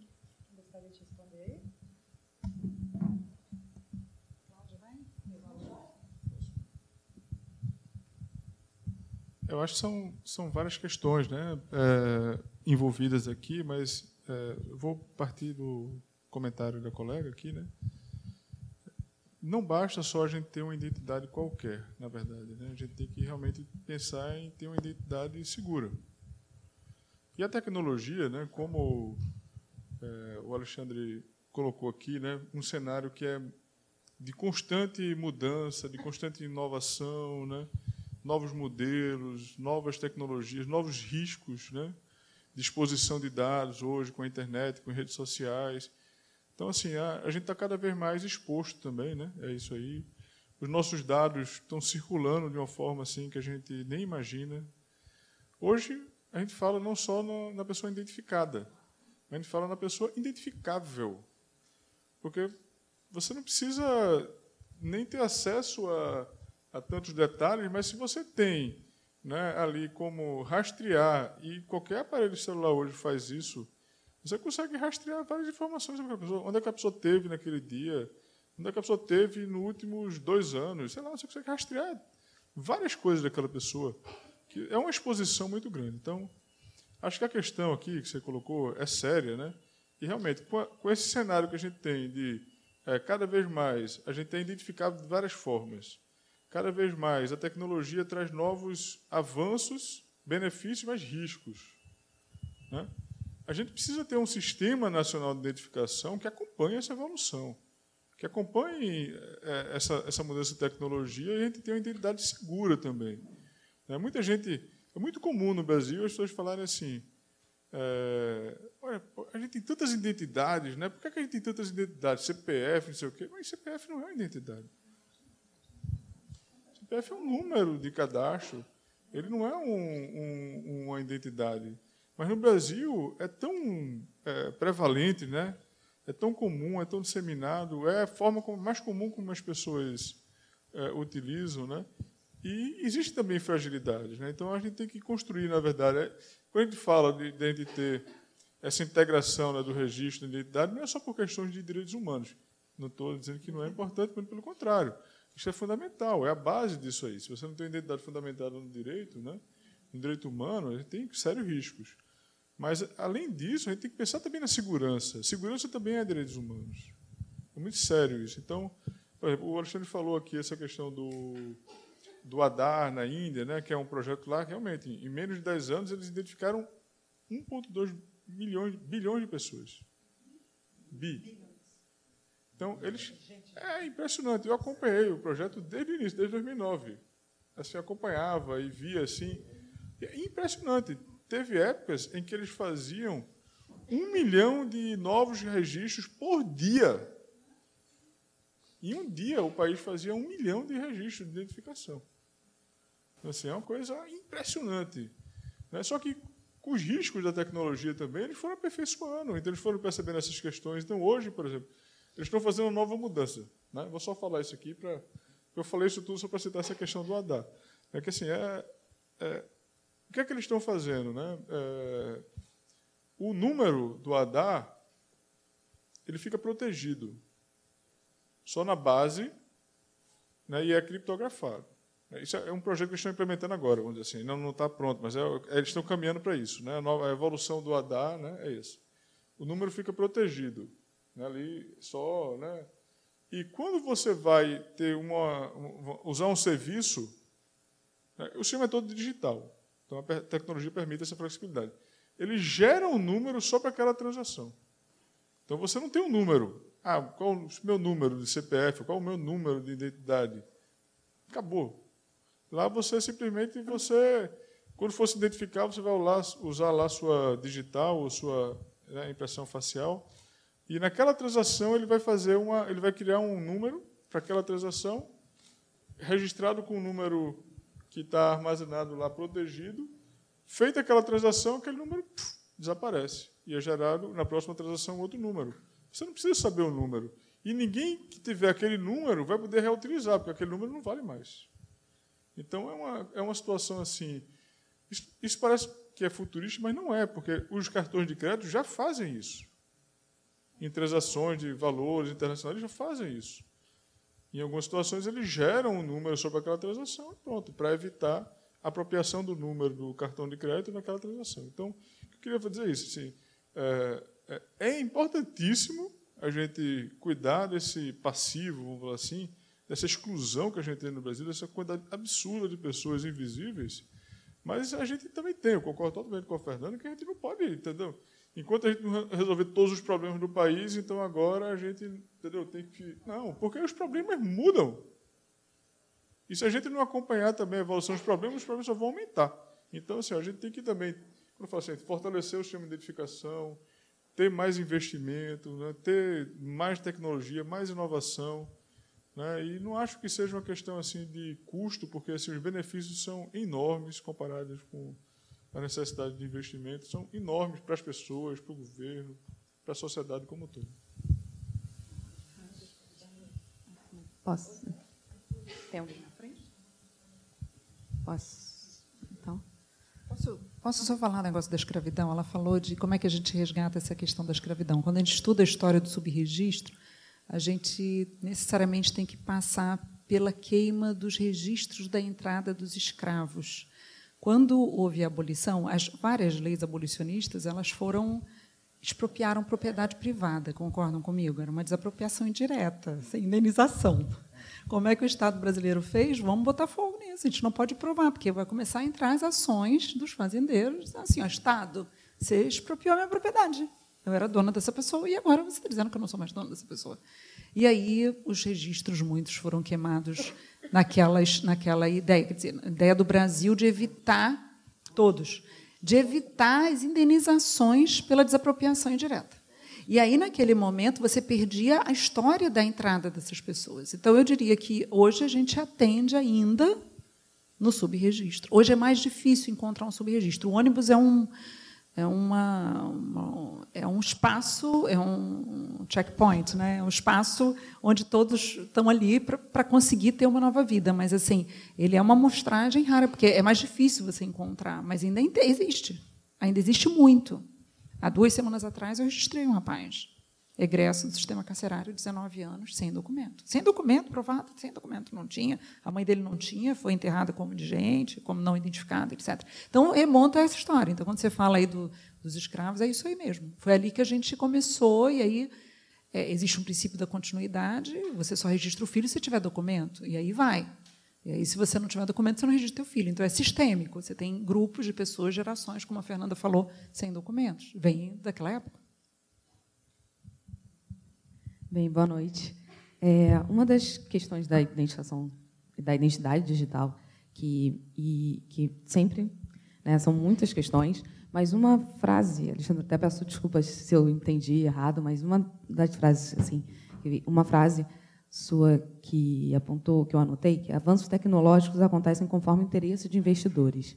E a grande questão, para mim, da identidade digital é como a gente coloca isso na pauta, sendo a identificação civil, é, sendo da gestão pública, em todo, cada estado tem a sua gestão, a gestão, os, né, a parte tecnológica envolvida em todo esse processo, os interesses, a questão da lei, da lei de proteção de dados e também dos parceiros, por exemplo, como o Estado do Rio de Janeiro, que existe uma empresa que participa desse processo de identificação civil do Estado, e acredito que aconteça em outros estados também, como a gente trata dessa identidade digital junto com esses interesses. É, é um investidor que vai definir esse avanço junto ao interesse, e isso dentro da gestão pública da identificação civil no Brasil.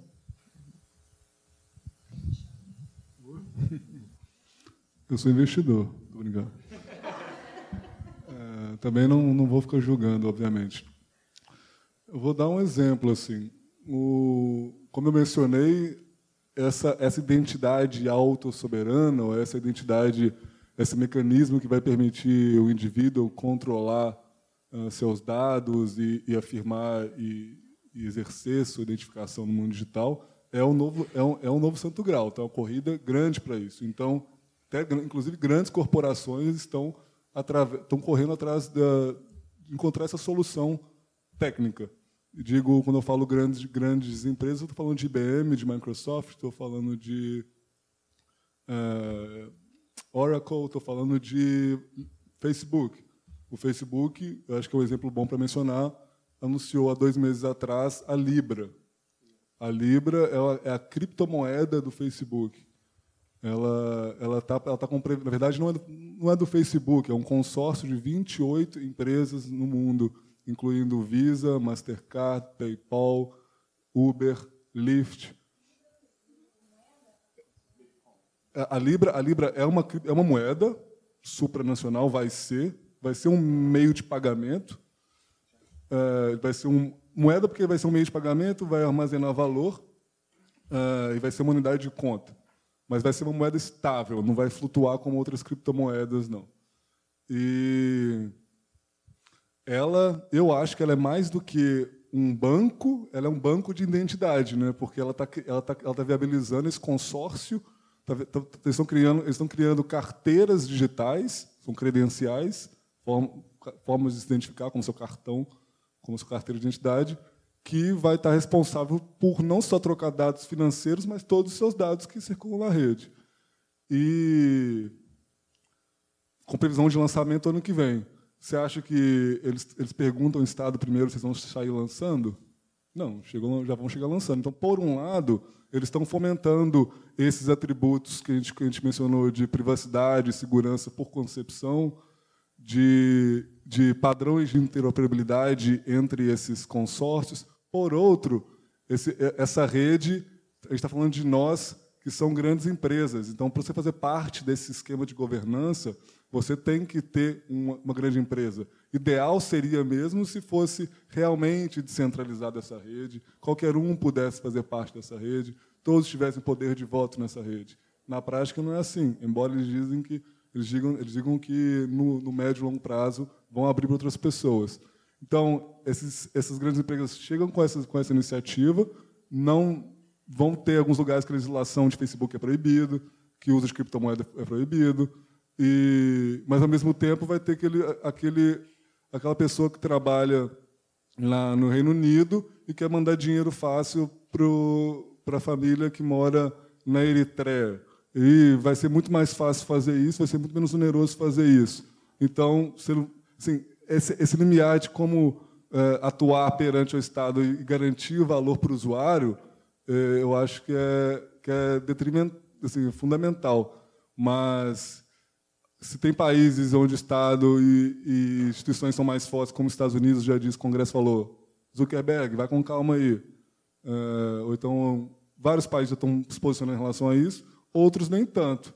Então, eu acho que o Brasil tem instituições fortes para poder realmente saber como, como fazer essa ponte do registro civil, por exemplo, da identificação civil, com o uso dessas ferramentas. A Calibra, e fechando agora, que é a carteira digital do Facebook, ilustrando esse como sendo o principal eh, exemplo do mundo nesse momento, ela exige que você tenha um, que você apresente o seu registro civil para poder fazer o registro da plataforma. Eu até passo o microfone agora para entender como vocês especialistas no assunto absorvem uh, esse papel. Obrigado pela pergunta.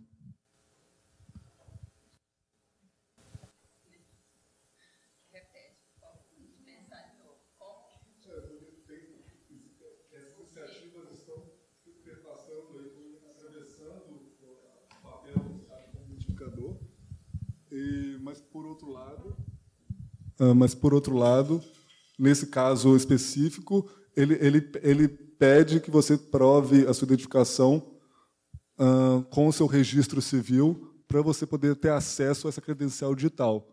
Eu não vou dizer que eu não vou vanglorizar a empresa por fazer isso, mas eu acho que é um, é um passo importante para fazer essa conexão do mundo digital com o mundo real, talvez. Uma reflexão. É, a gente respostas ainda. Nós todos, na verdade, estamos diante das perguntas, né? É, porque, como usuária, o que, que a gente pensa? Os meus dados estarão protegidos? Isso que a gente, a primeira pergunta. Quem vai ter acesso a, esses, a essa minha identidade digital? Quem vai ter acesso a ela? É, ela vai ficar circulando? Então, assim, são, são muitas questões, né? É, eu entendo que a gente deve encarar esse momento dessa. Eu não, eu repito, eu não vejo a tecnologia como inimiga. A tecnologia é um avanço inevitável. E ela é disruptiva. Então, ela existe e ela vem para nos forçar a pensar de um modo diferente. Então, eu acho que o desafio nosso vai ser, nesse momento dessa tecnologia disruptiva, de fazer diferente, coisas que nós sempre fizemos, andar com os nossos papéis, com medo deles serem, mas com algum medo de ser roubado, de deles se perderem, mas a gente tem que andar, porque senão a gente se a gente tiver alguma coisa, a gente pode. Ninguém vai saber quem a gente é para a gente ir para o hospital, e, enfim. É, como fazer que esse acesso, que essa identidade digital, que ela seja melhor, que ela seja mais é, universal, que ela não nos exponha mais do que o que nós já estamos de fato expostos e que ela não se transforme em negócio, apenas negócio, que ela não, eu acho talvez agora achei a minha a resposta. Eu acho que o desafio é fazer com que ela não perca a dimensão da cidadania. Porque a dimensão do controle, todos os estudiosos de documentação, obviamente, a documentação é um instrumento de controle. Está lá desde Foucault, quando ele estuda o início da documentação na Idade Média, desculpa, na Revolução Francesa, na, nas grandes expansões. O passaporte, como, depois, ele é estudado como um instrumento de controle. Então, que a documentação é controle, nós sabemos. Eu acho que o nosso desafio vai ser que ela seja, então, universal, que ela seja mais tecnológica, mas que ela alcance, então, essa dimensão da cidadania e da, do direito universal.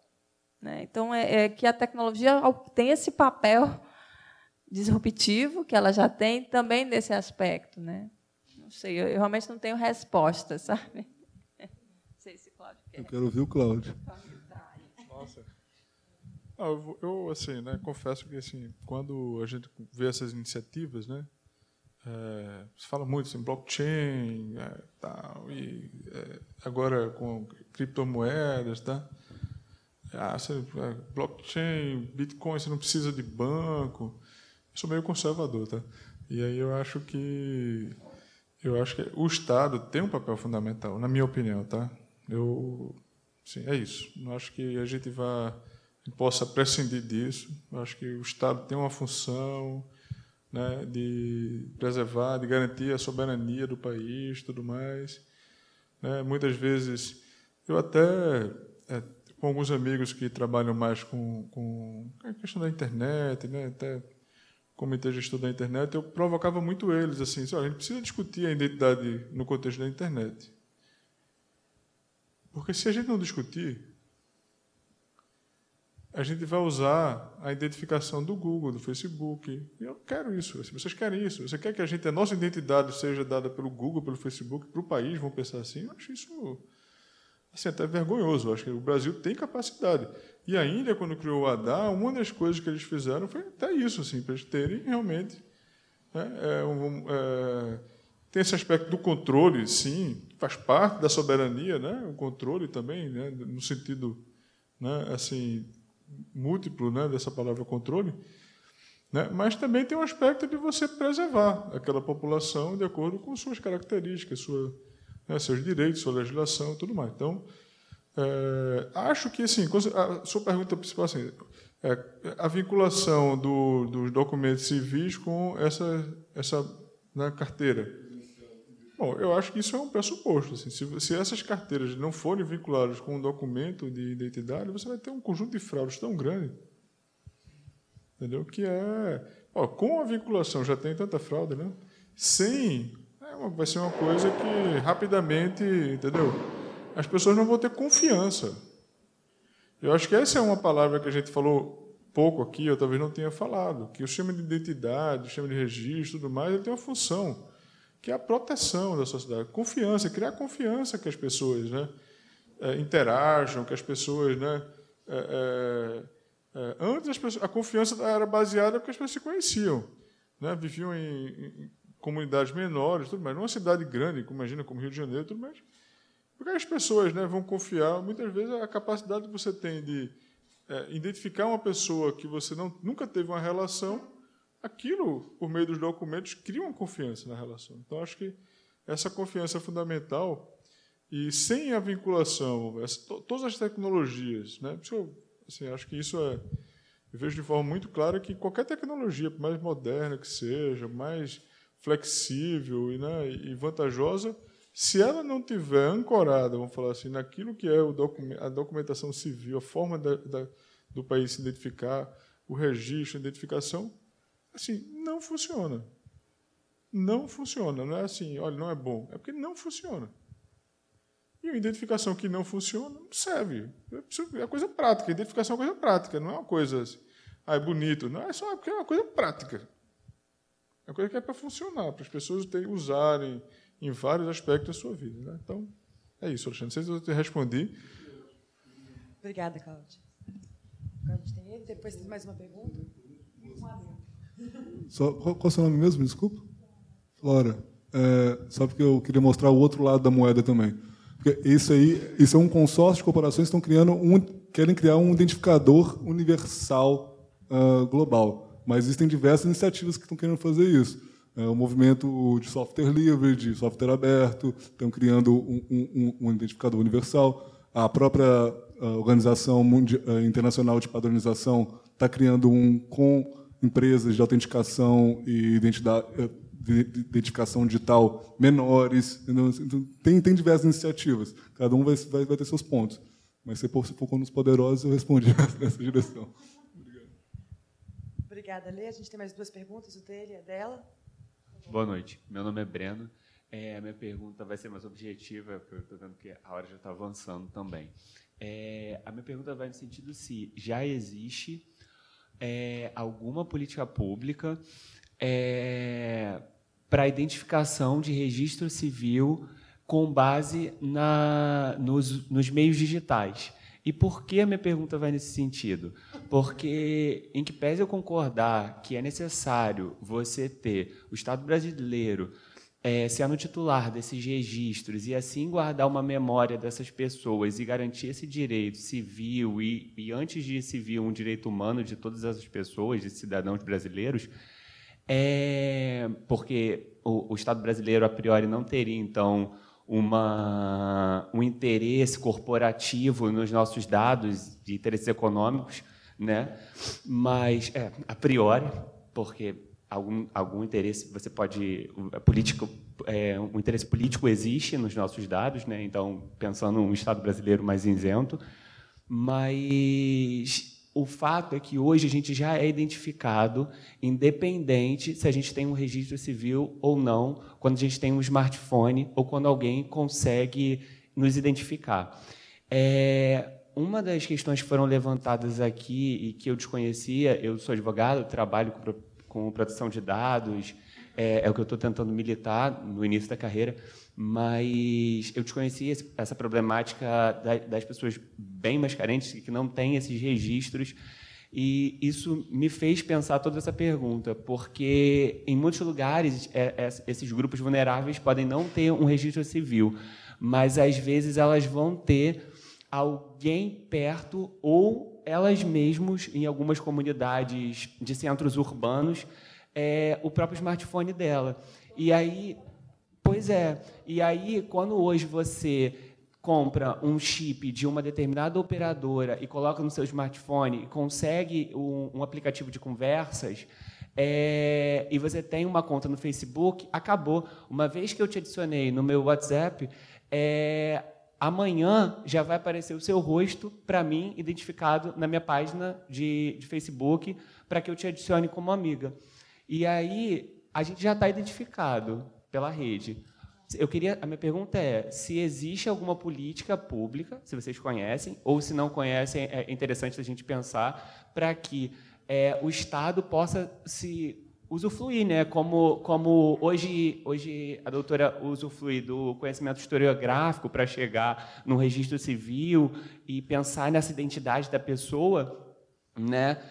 É, se tem como esse mesmo Estado se valer dessas ferramentas porque uma, uma das coisas que, que, que também ficou bem claro para mim é a questão de um sentimento pessoal, de uma vez que você ganhou um registro, tudo bem, eu vou, agora eu vou ter acesso a políticas públicas, mas agora eu sou alguém no Brasil, sou alguém no mundo. Essa pessoa que nasceu né, nos anos 2000, talvez ela não vai ter mais esse sentimento, ela só vai precisar de políticas públicas, porque ela já é alguém do mundo, porque as redes sociais já, já colocaram ela como alguém no mundo. A gente vai saber quando ela nasceu, porque a mãe tirou uma selfie, a gente vai saber tudo sobre a vida dela, o nome, tudo mais. É isso.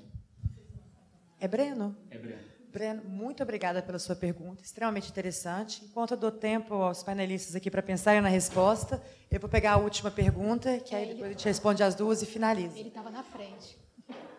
Quantas perguntas nós temos? Tem mais três. Quem estava na frente? Por favor, então.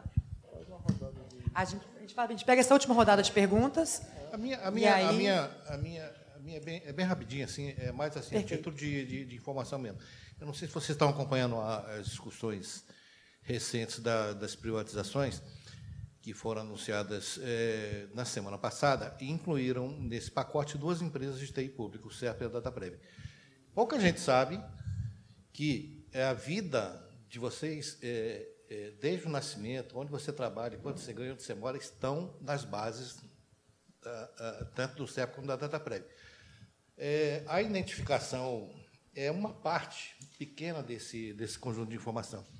Então, é, até pegando um gancho nessa discussão que está tá sendo colocada aqui, a gente acha que isso é um risco é, é muito grande para a pessoa. Né?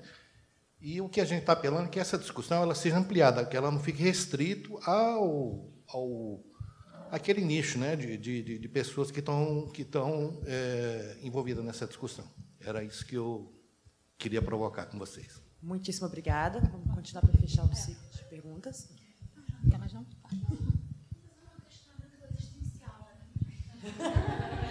Oi, boa noite. Assim, tem a ver com o que ele falou. Tem, eu nunca tinha ouvido uma discussão dessa, assim, os, é, ouvindo as falas de vocês e tal. Minha questão uma coisa bem de leigo mesmo. Identidade digital, assim, é um ser ou é um, ou é um, ou é um, é um fazer? Tipo assim, uma identidade para ser ou para fazer algo, entendeu?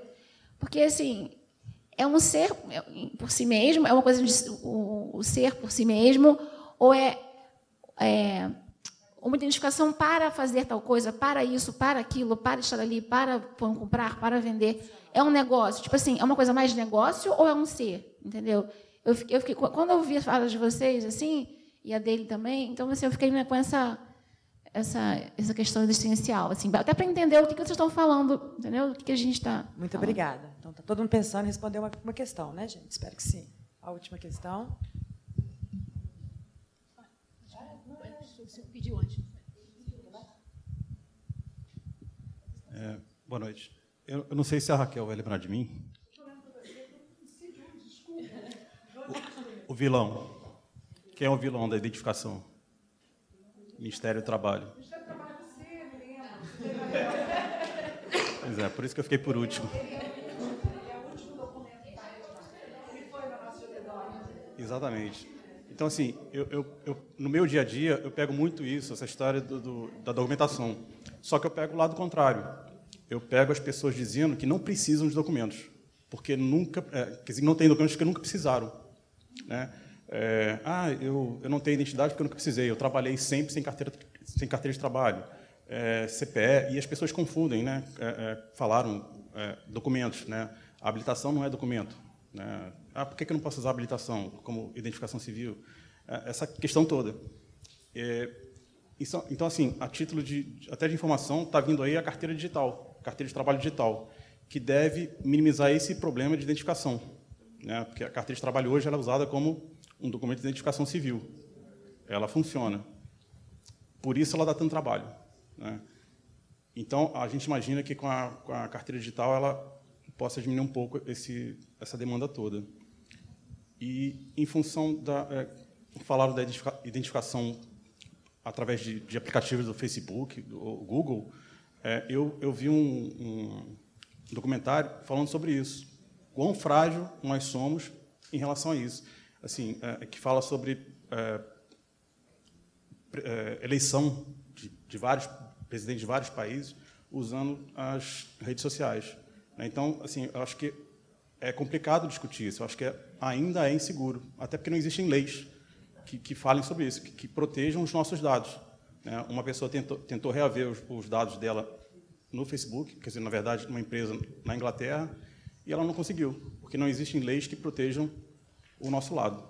Então, é assim, eu acho que essa discussão ela tem que partir primeiro. Vamos legislar para depois definir o que a gente pode, o que a gente pode fazer.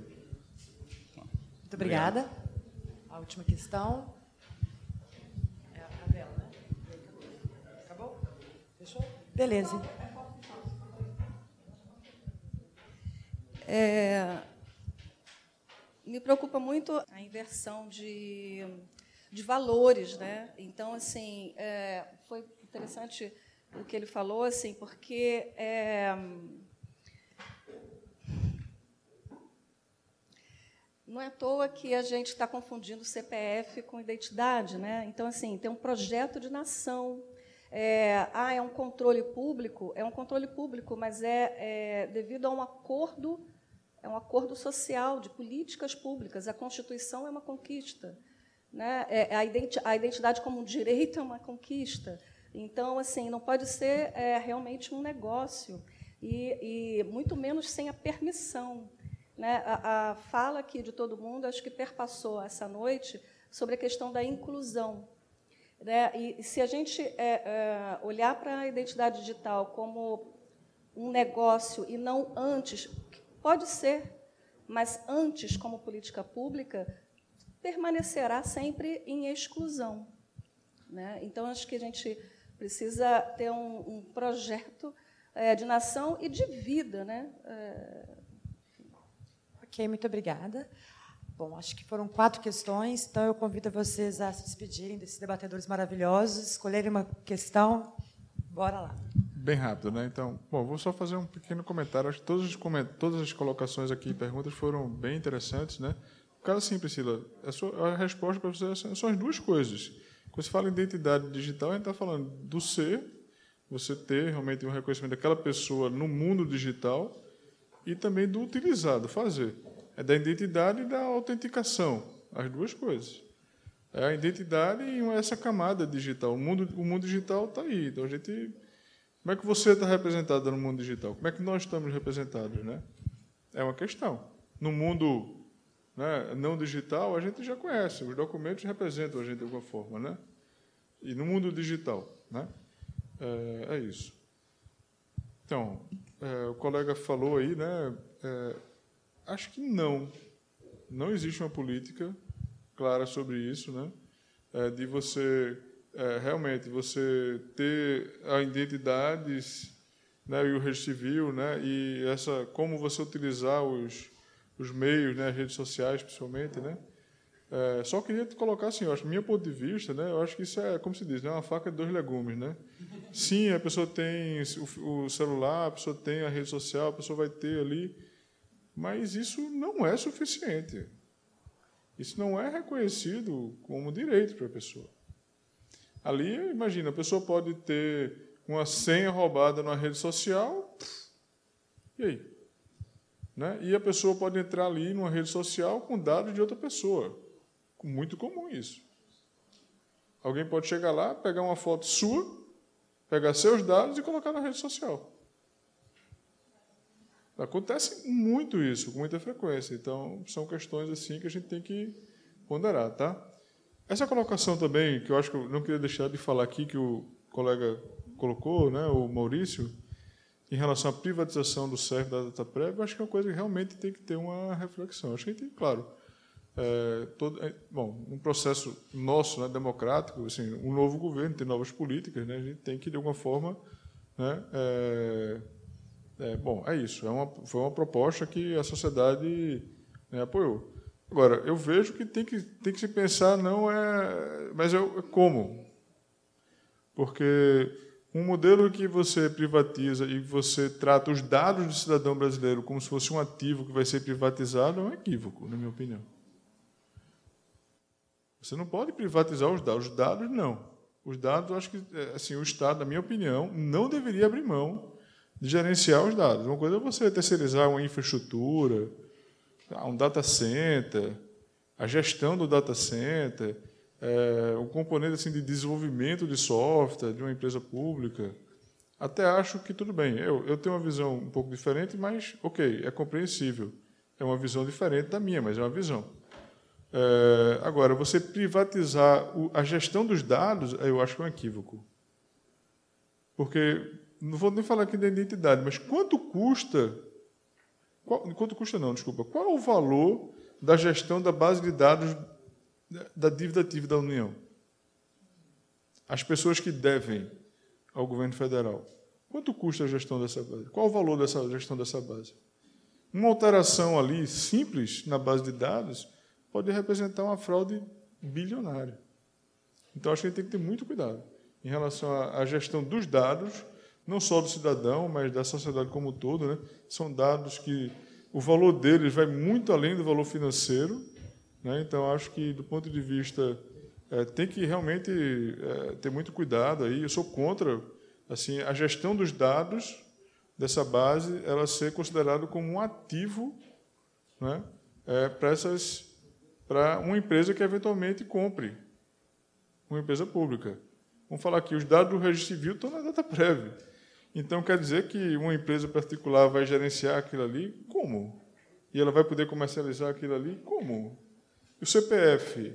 Oh, gente, não sei.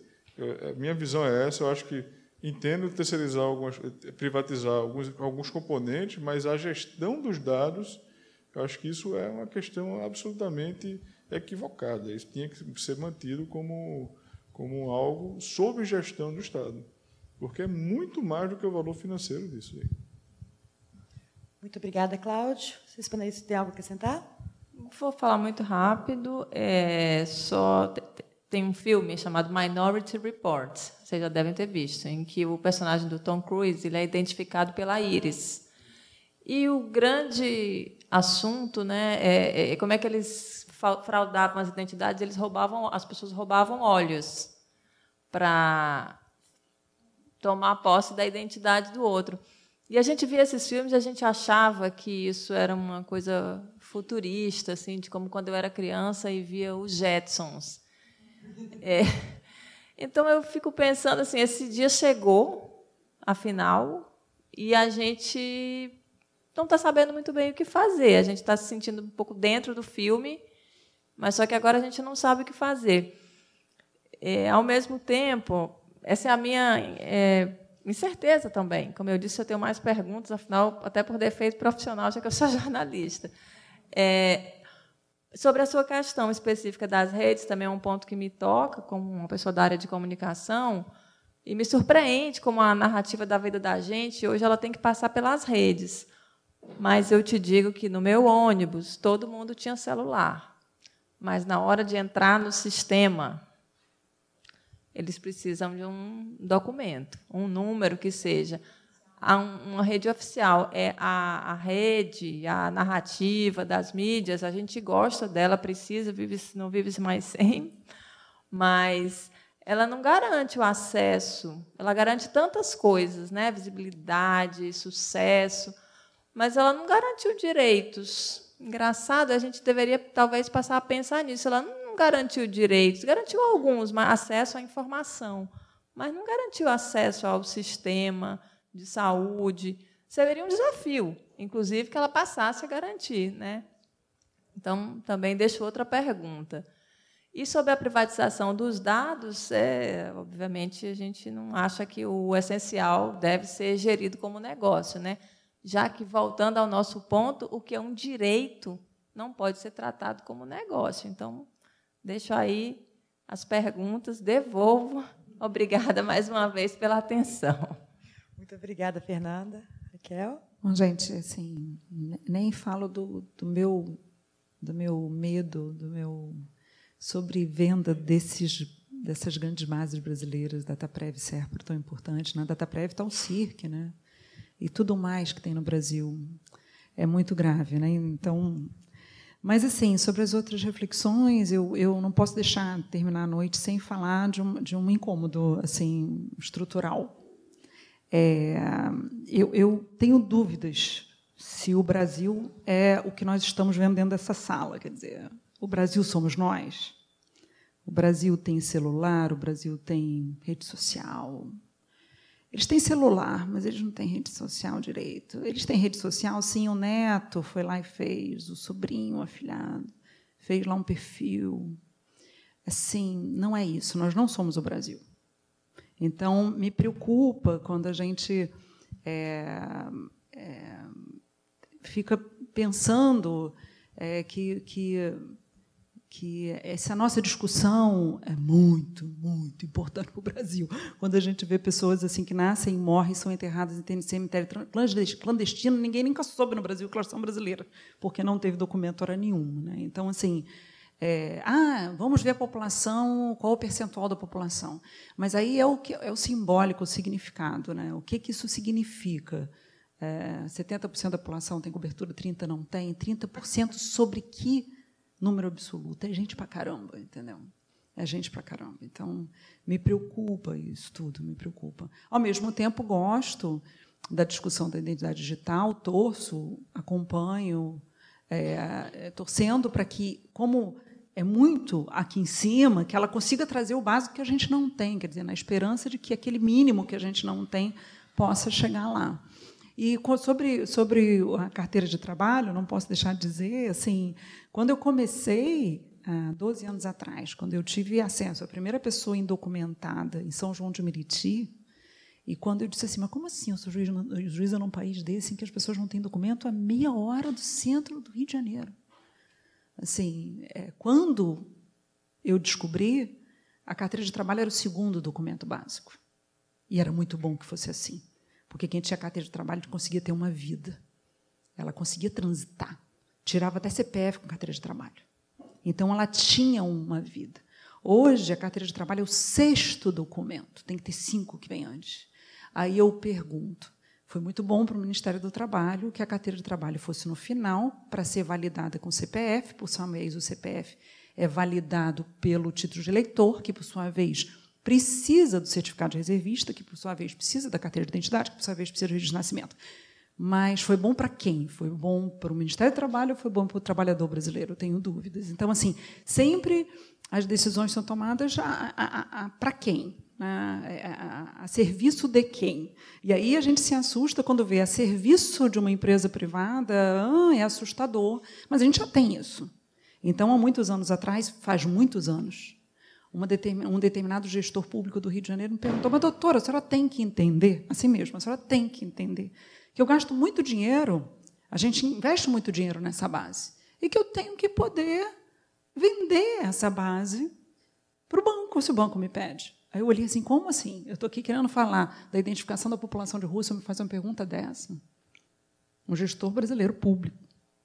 Hoje ele já não fala mais isso, porque tem a lei de proteção de dados, o que foi, graças a Deus. Mas assim, eu queria só é, deixar o meu incômodo e a minha preocupação de que a gente talvez continue tomando decisões bem que reforcem muito essa nossa, essas nossas classes, essas nossas castas, sempre vendo o nosso lugar, da nossa perspectiva, é sempre a gente vendo a gente dentro do nosso mundinho da gente, do nosso gabinete, do nosso apartamento, do nosso bairro, ali. Dizer, quando a coisa é muito mais grave e a gente olha sempre do nosso mundo. O Poder Judiciário vê isso do Poder Judiciário. O Ministério do Trabalho vê do, da, do, da, perspectiva do Ministério do Trabalho. Cada um vê da sua, da sua instituição, do seu órgão. E isso me preocupa, porque eu acho que a gente continua é, vivendo a mesma coisa que a gente vivia há 500 anos. Né? Alguém manda em alguém, alguém impõe a sua perspectiva sobre o outro alguém, a gente é herdeiro dessa, dessa colônia que não foi embora, né? essa colonialidade que ainda está aqui entre nós o tempo todo, em que uma pessoa diz o que é importante para outra sem perguntar para outra e, e, e, olha tudo da sua perspectiva e não admite que haja outras perspectivas. É isso que me preocupa. Então, assim, é, é um desconforto, é, e é um desconforto, é bom ter esse desconforto, é saber que daqui daqui a dois dias o ônibus vai estar lá às 9 horas da manhã recebendo pessoas assim aqui. E que a gente aqui tem uma discussão desse nível. assim. E, ao mesmo tempo, é um desconforto, ao mesmo tempo, é uma alegria. Que bom que a gente consegue ter essa diversidade, mas existe, existe muita gente. Em Gramacho tem muita gente. Em Japeri, Japeri não é tão longe, é perto daqui, é na Baixada. As pessoas comem o lixo que sobra do presídio. Em Japeri, a gente não consegue ir no presídio para dar documentação para os presos, porque a gente não pode entrar, porque a milícia não deixa. Japeri é aqui do lado, isso está acontecendo aqui. Entendeu? São milhares de pessoas no Rio de Janeiro sem documento, milhares de pessoas. E assim, a gente às vezes olhando muito da nossa perspectiva, o que fazer com essas pessoas. Então essa me parece assim uma questão que me incomoda e ao mesmo tempo me satisfaz saber que a gente consegue ter todas essas discussões nesse espaço. Né?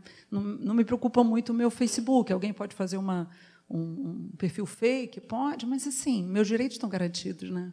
Acho que ele começa a ter um outro, um outro, um outro valor, o Facebook, quando você não tem o mínimo. É que a gente já tem o mínimo, então a gente pode é, passar por essas preocupações. Meu CPF foi clonado para alguém, sei lá. Bom, gente, mas é isso. É, desconforto é bom, tá? Não estou contrariada, não. Agradeço muito a atenção, o convite. Adorei. Janaína está aqui aprendendo, ouvindo.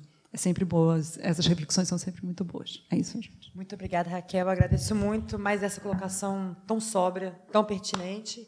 E eu convido o Alexandre a dar suas últimas palavras e convidar o pessoal. Muito obrigada, gente, por participarem da nossa conversa. E o Alexandre... Ah, sim. Você você apresenta tudo e depois a gente termina essa conversa com cerveja de brigadeiro ali, beleza? É, primeiramente, só reforçando o que a Janaína falou no início, isso aqui é parte da nossa pesquisa. Né? A pesquisa ela não é só um relatório, ela, ela, ela envolve uma estratégia de disseminação e de engajamento. Então, trazer esses especialistas aqui na mesa para entender é, que o buraco é muito mais embaixo é, é, é fundamental. E só fazer uma, uma fala final, tentando endereçar uns pontos que foram discutidos e, e o que vamos trabalhar do lado de cá. É, por um lado, tentar garantir que, que sistemas sejam desenvolvidos que realmente permitam que, que você, eu, cada um possa realmente ter controle uh, sobre seus dados, seja em sua perspectiva de negócio ou não. Acho que é uma, é uma, é uma tendência que está acontecendo, a gente não tem como ignorar então a gente tem que tentar direcionar para que você tenha continue, continue tendo o, o controle e o direito sobre sobre seus dados. É, e por outro lado, em termos de política pública, eu acho que vale, e gente está falando de capacidade de identificar-se digitalmente e de realizar, acessar serviços digitais, eu não pude deixar de passar também o fato do, do certificado digital. Eu acho que no Brasil é um caso específico que a gente está falando uma chave que, para essa, essa gama de população que não tem nem documento de papel, não tem condições de pagar 100, 200 reais anualmente para poder ter um certificado digital. E, e se você olhar o projeto de lei de governo digital, de prestação de serviços digitais que está para ser tramitado agora no segundo semestre, vai estar tá lá bem escrito que identidade digital no Brasil é o documento nacional de identificação, o DNI. Foi para frente? Está indo para frente? Cláudio pode falar ali na hora que a gente comer um quiche, mas não está andando. Uh, você, vai, você vai permitir que. Não é, pode ser perspectiva de negócio ou não, mas vai permitir o desenvolvimento de outras soluções que realmente garantam essa, essa maneira de, de, de se autenticar, não vou falar identificar, de, de autenticar digitalmente de forma não onerosa? É, deixa a reflexão também. E agradeço mais uma vez a oportunidade e o, aprendizado. Muito obrigada a todos.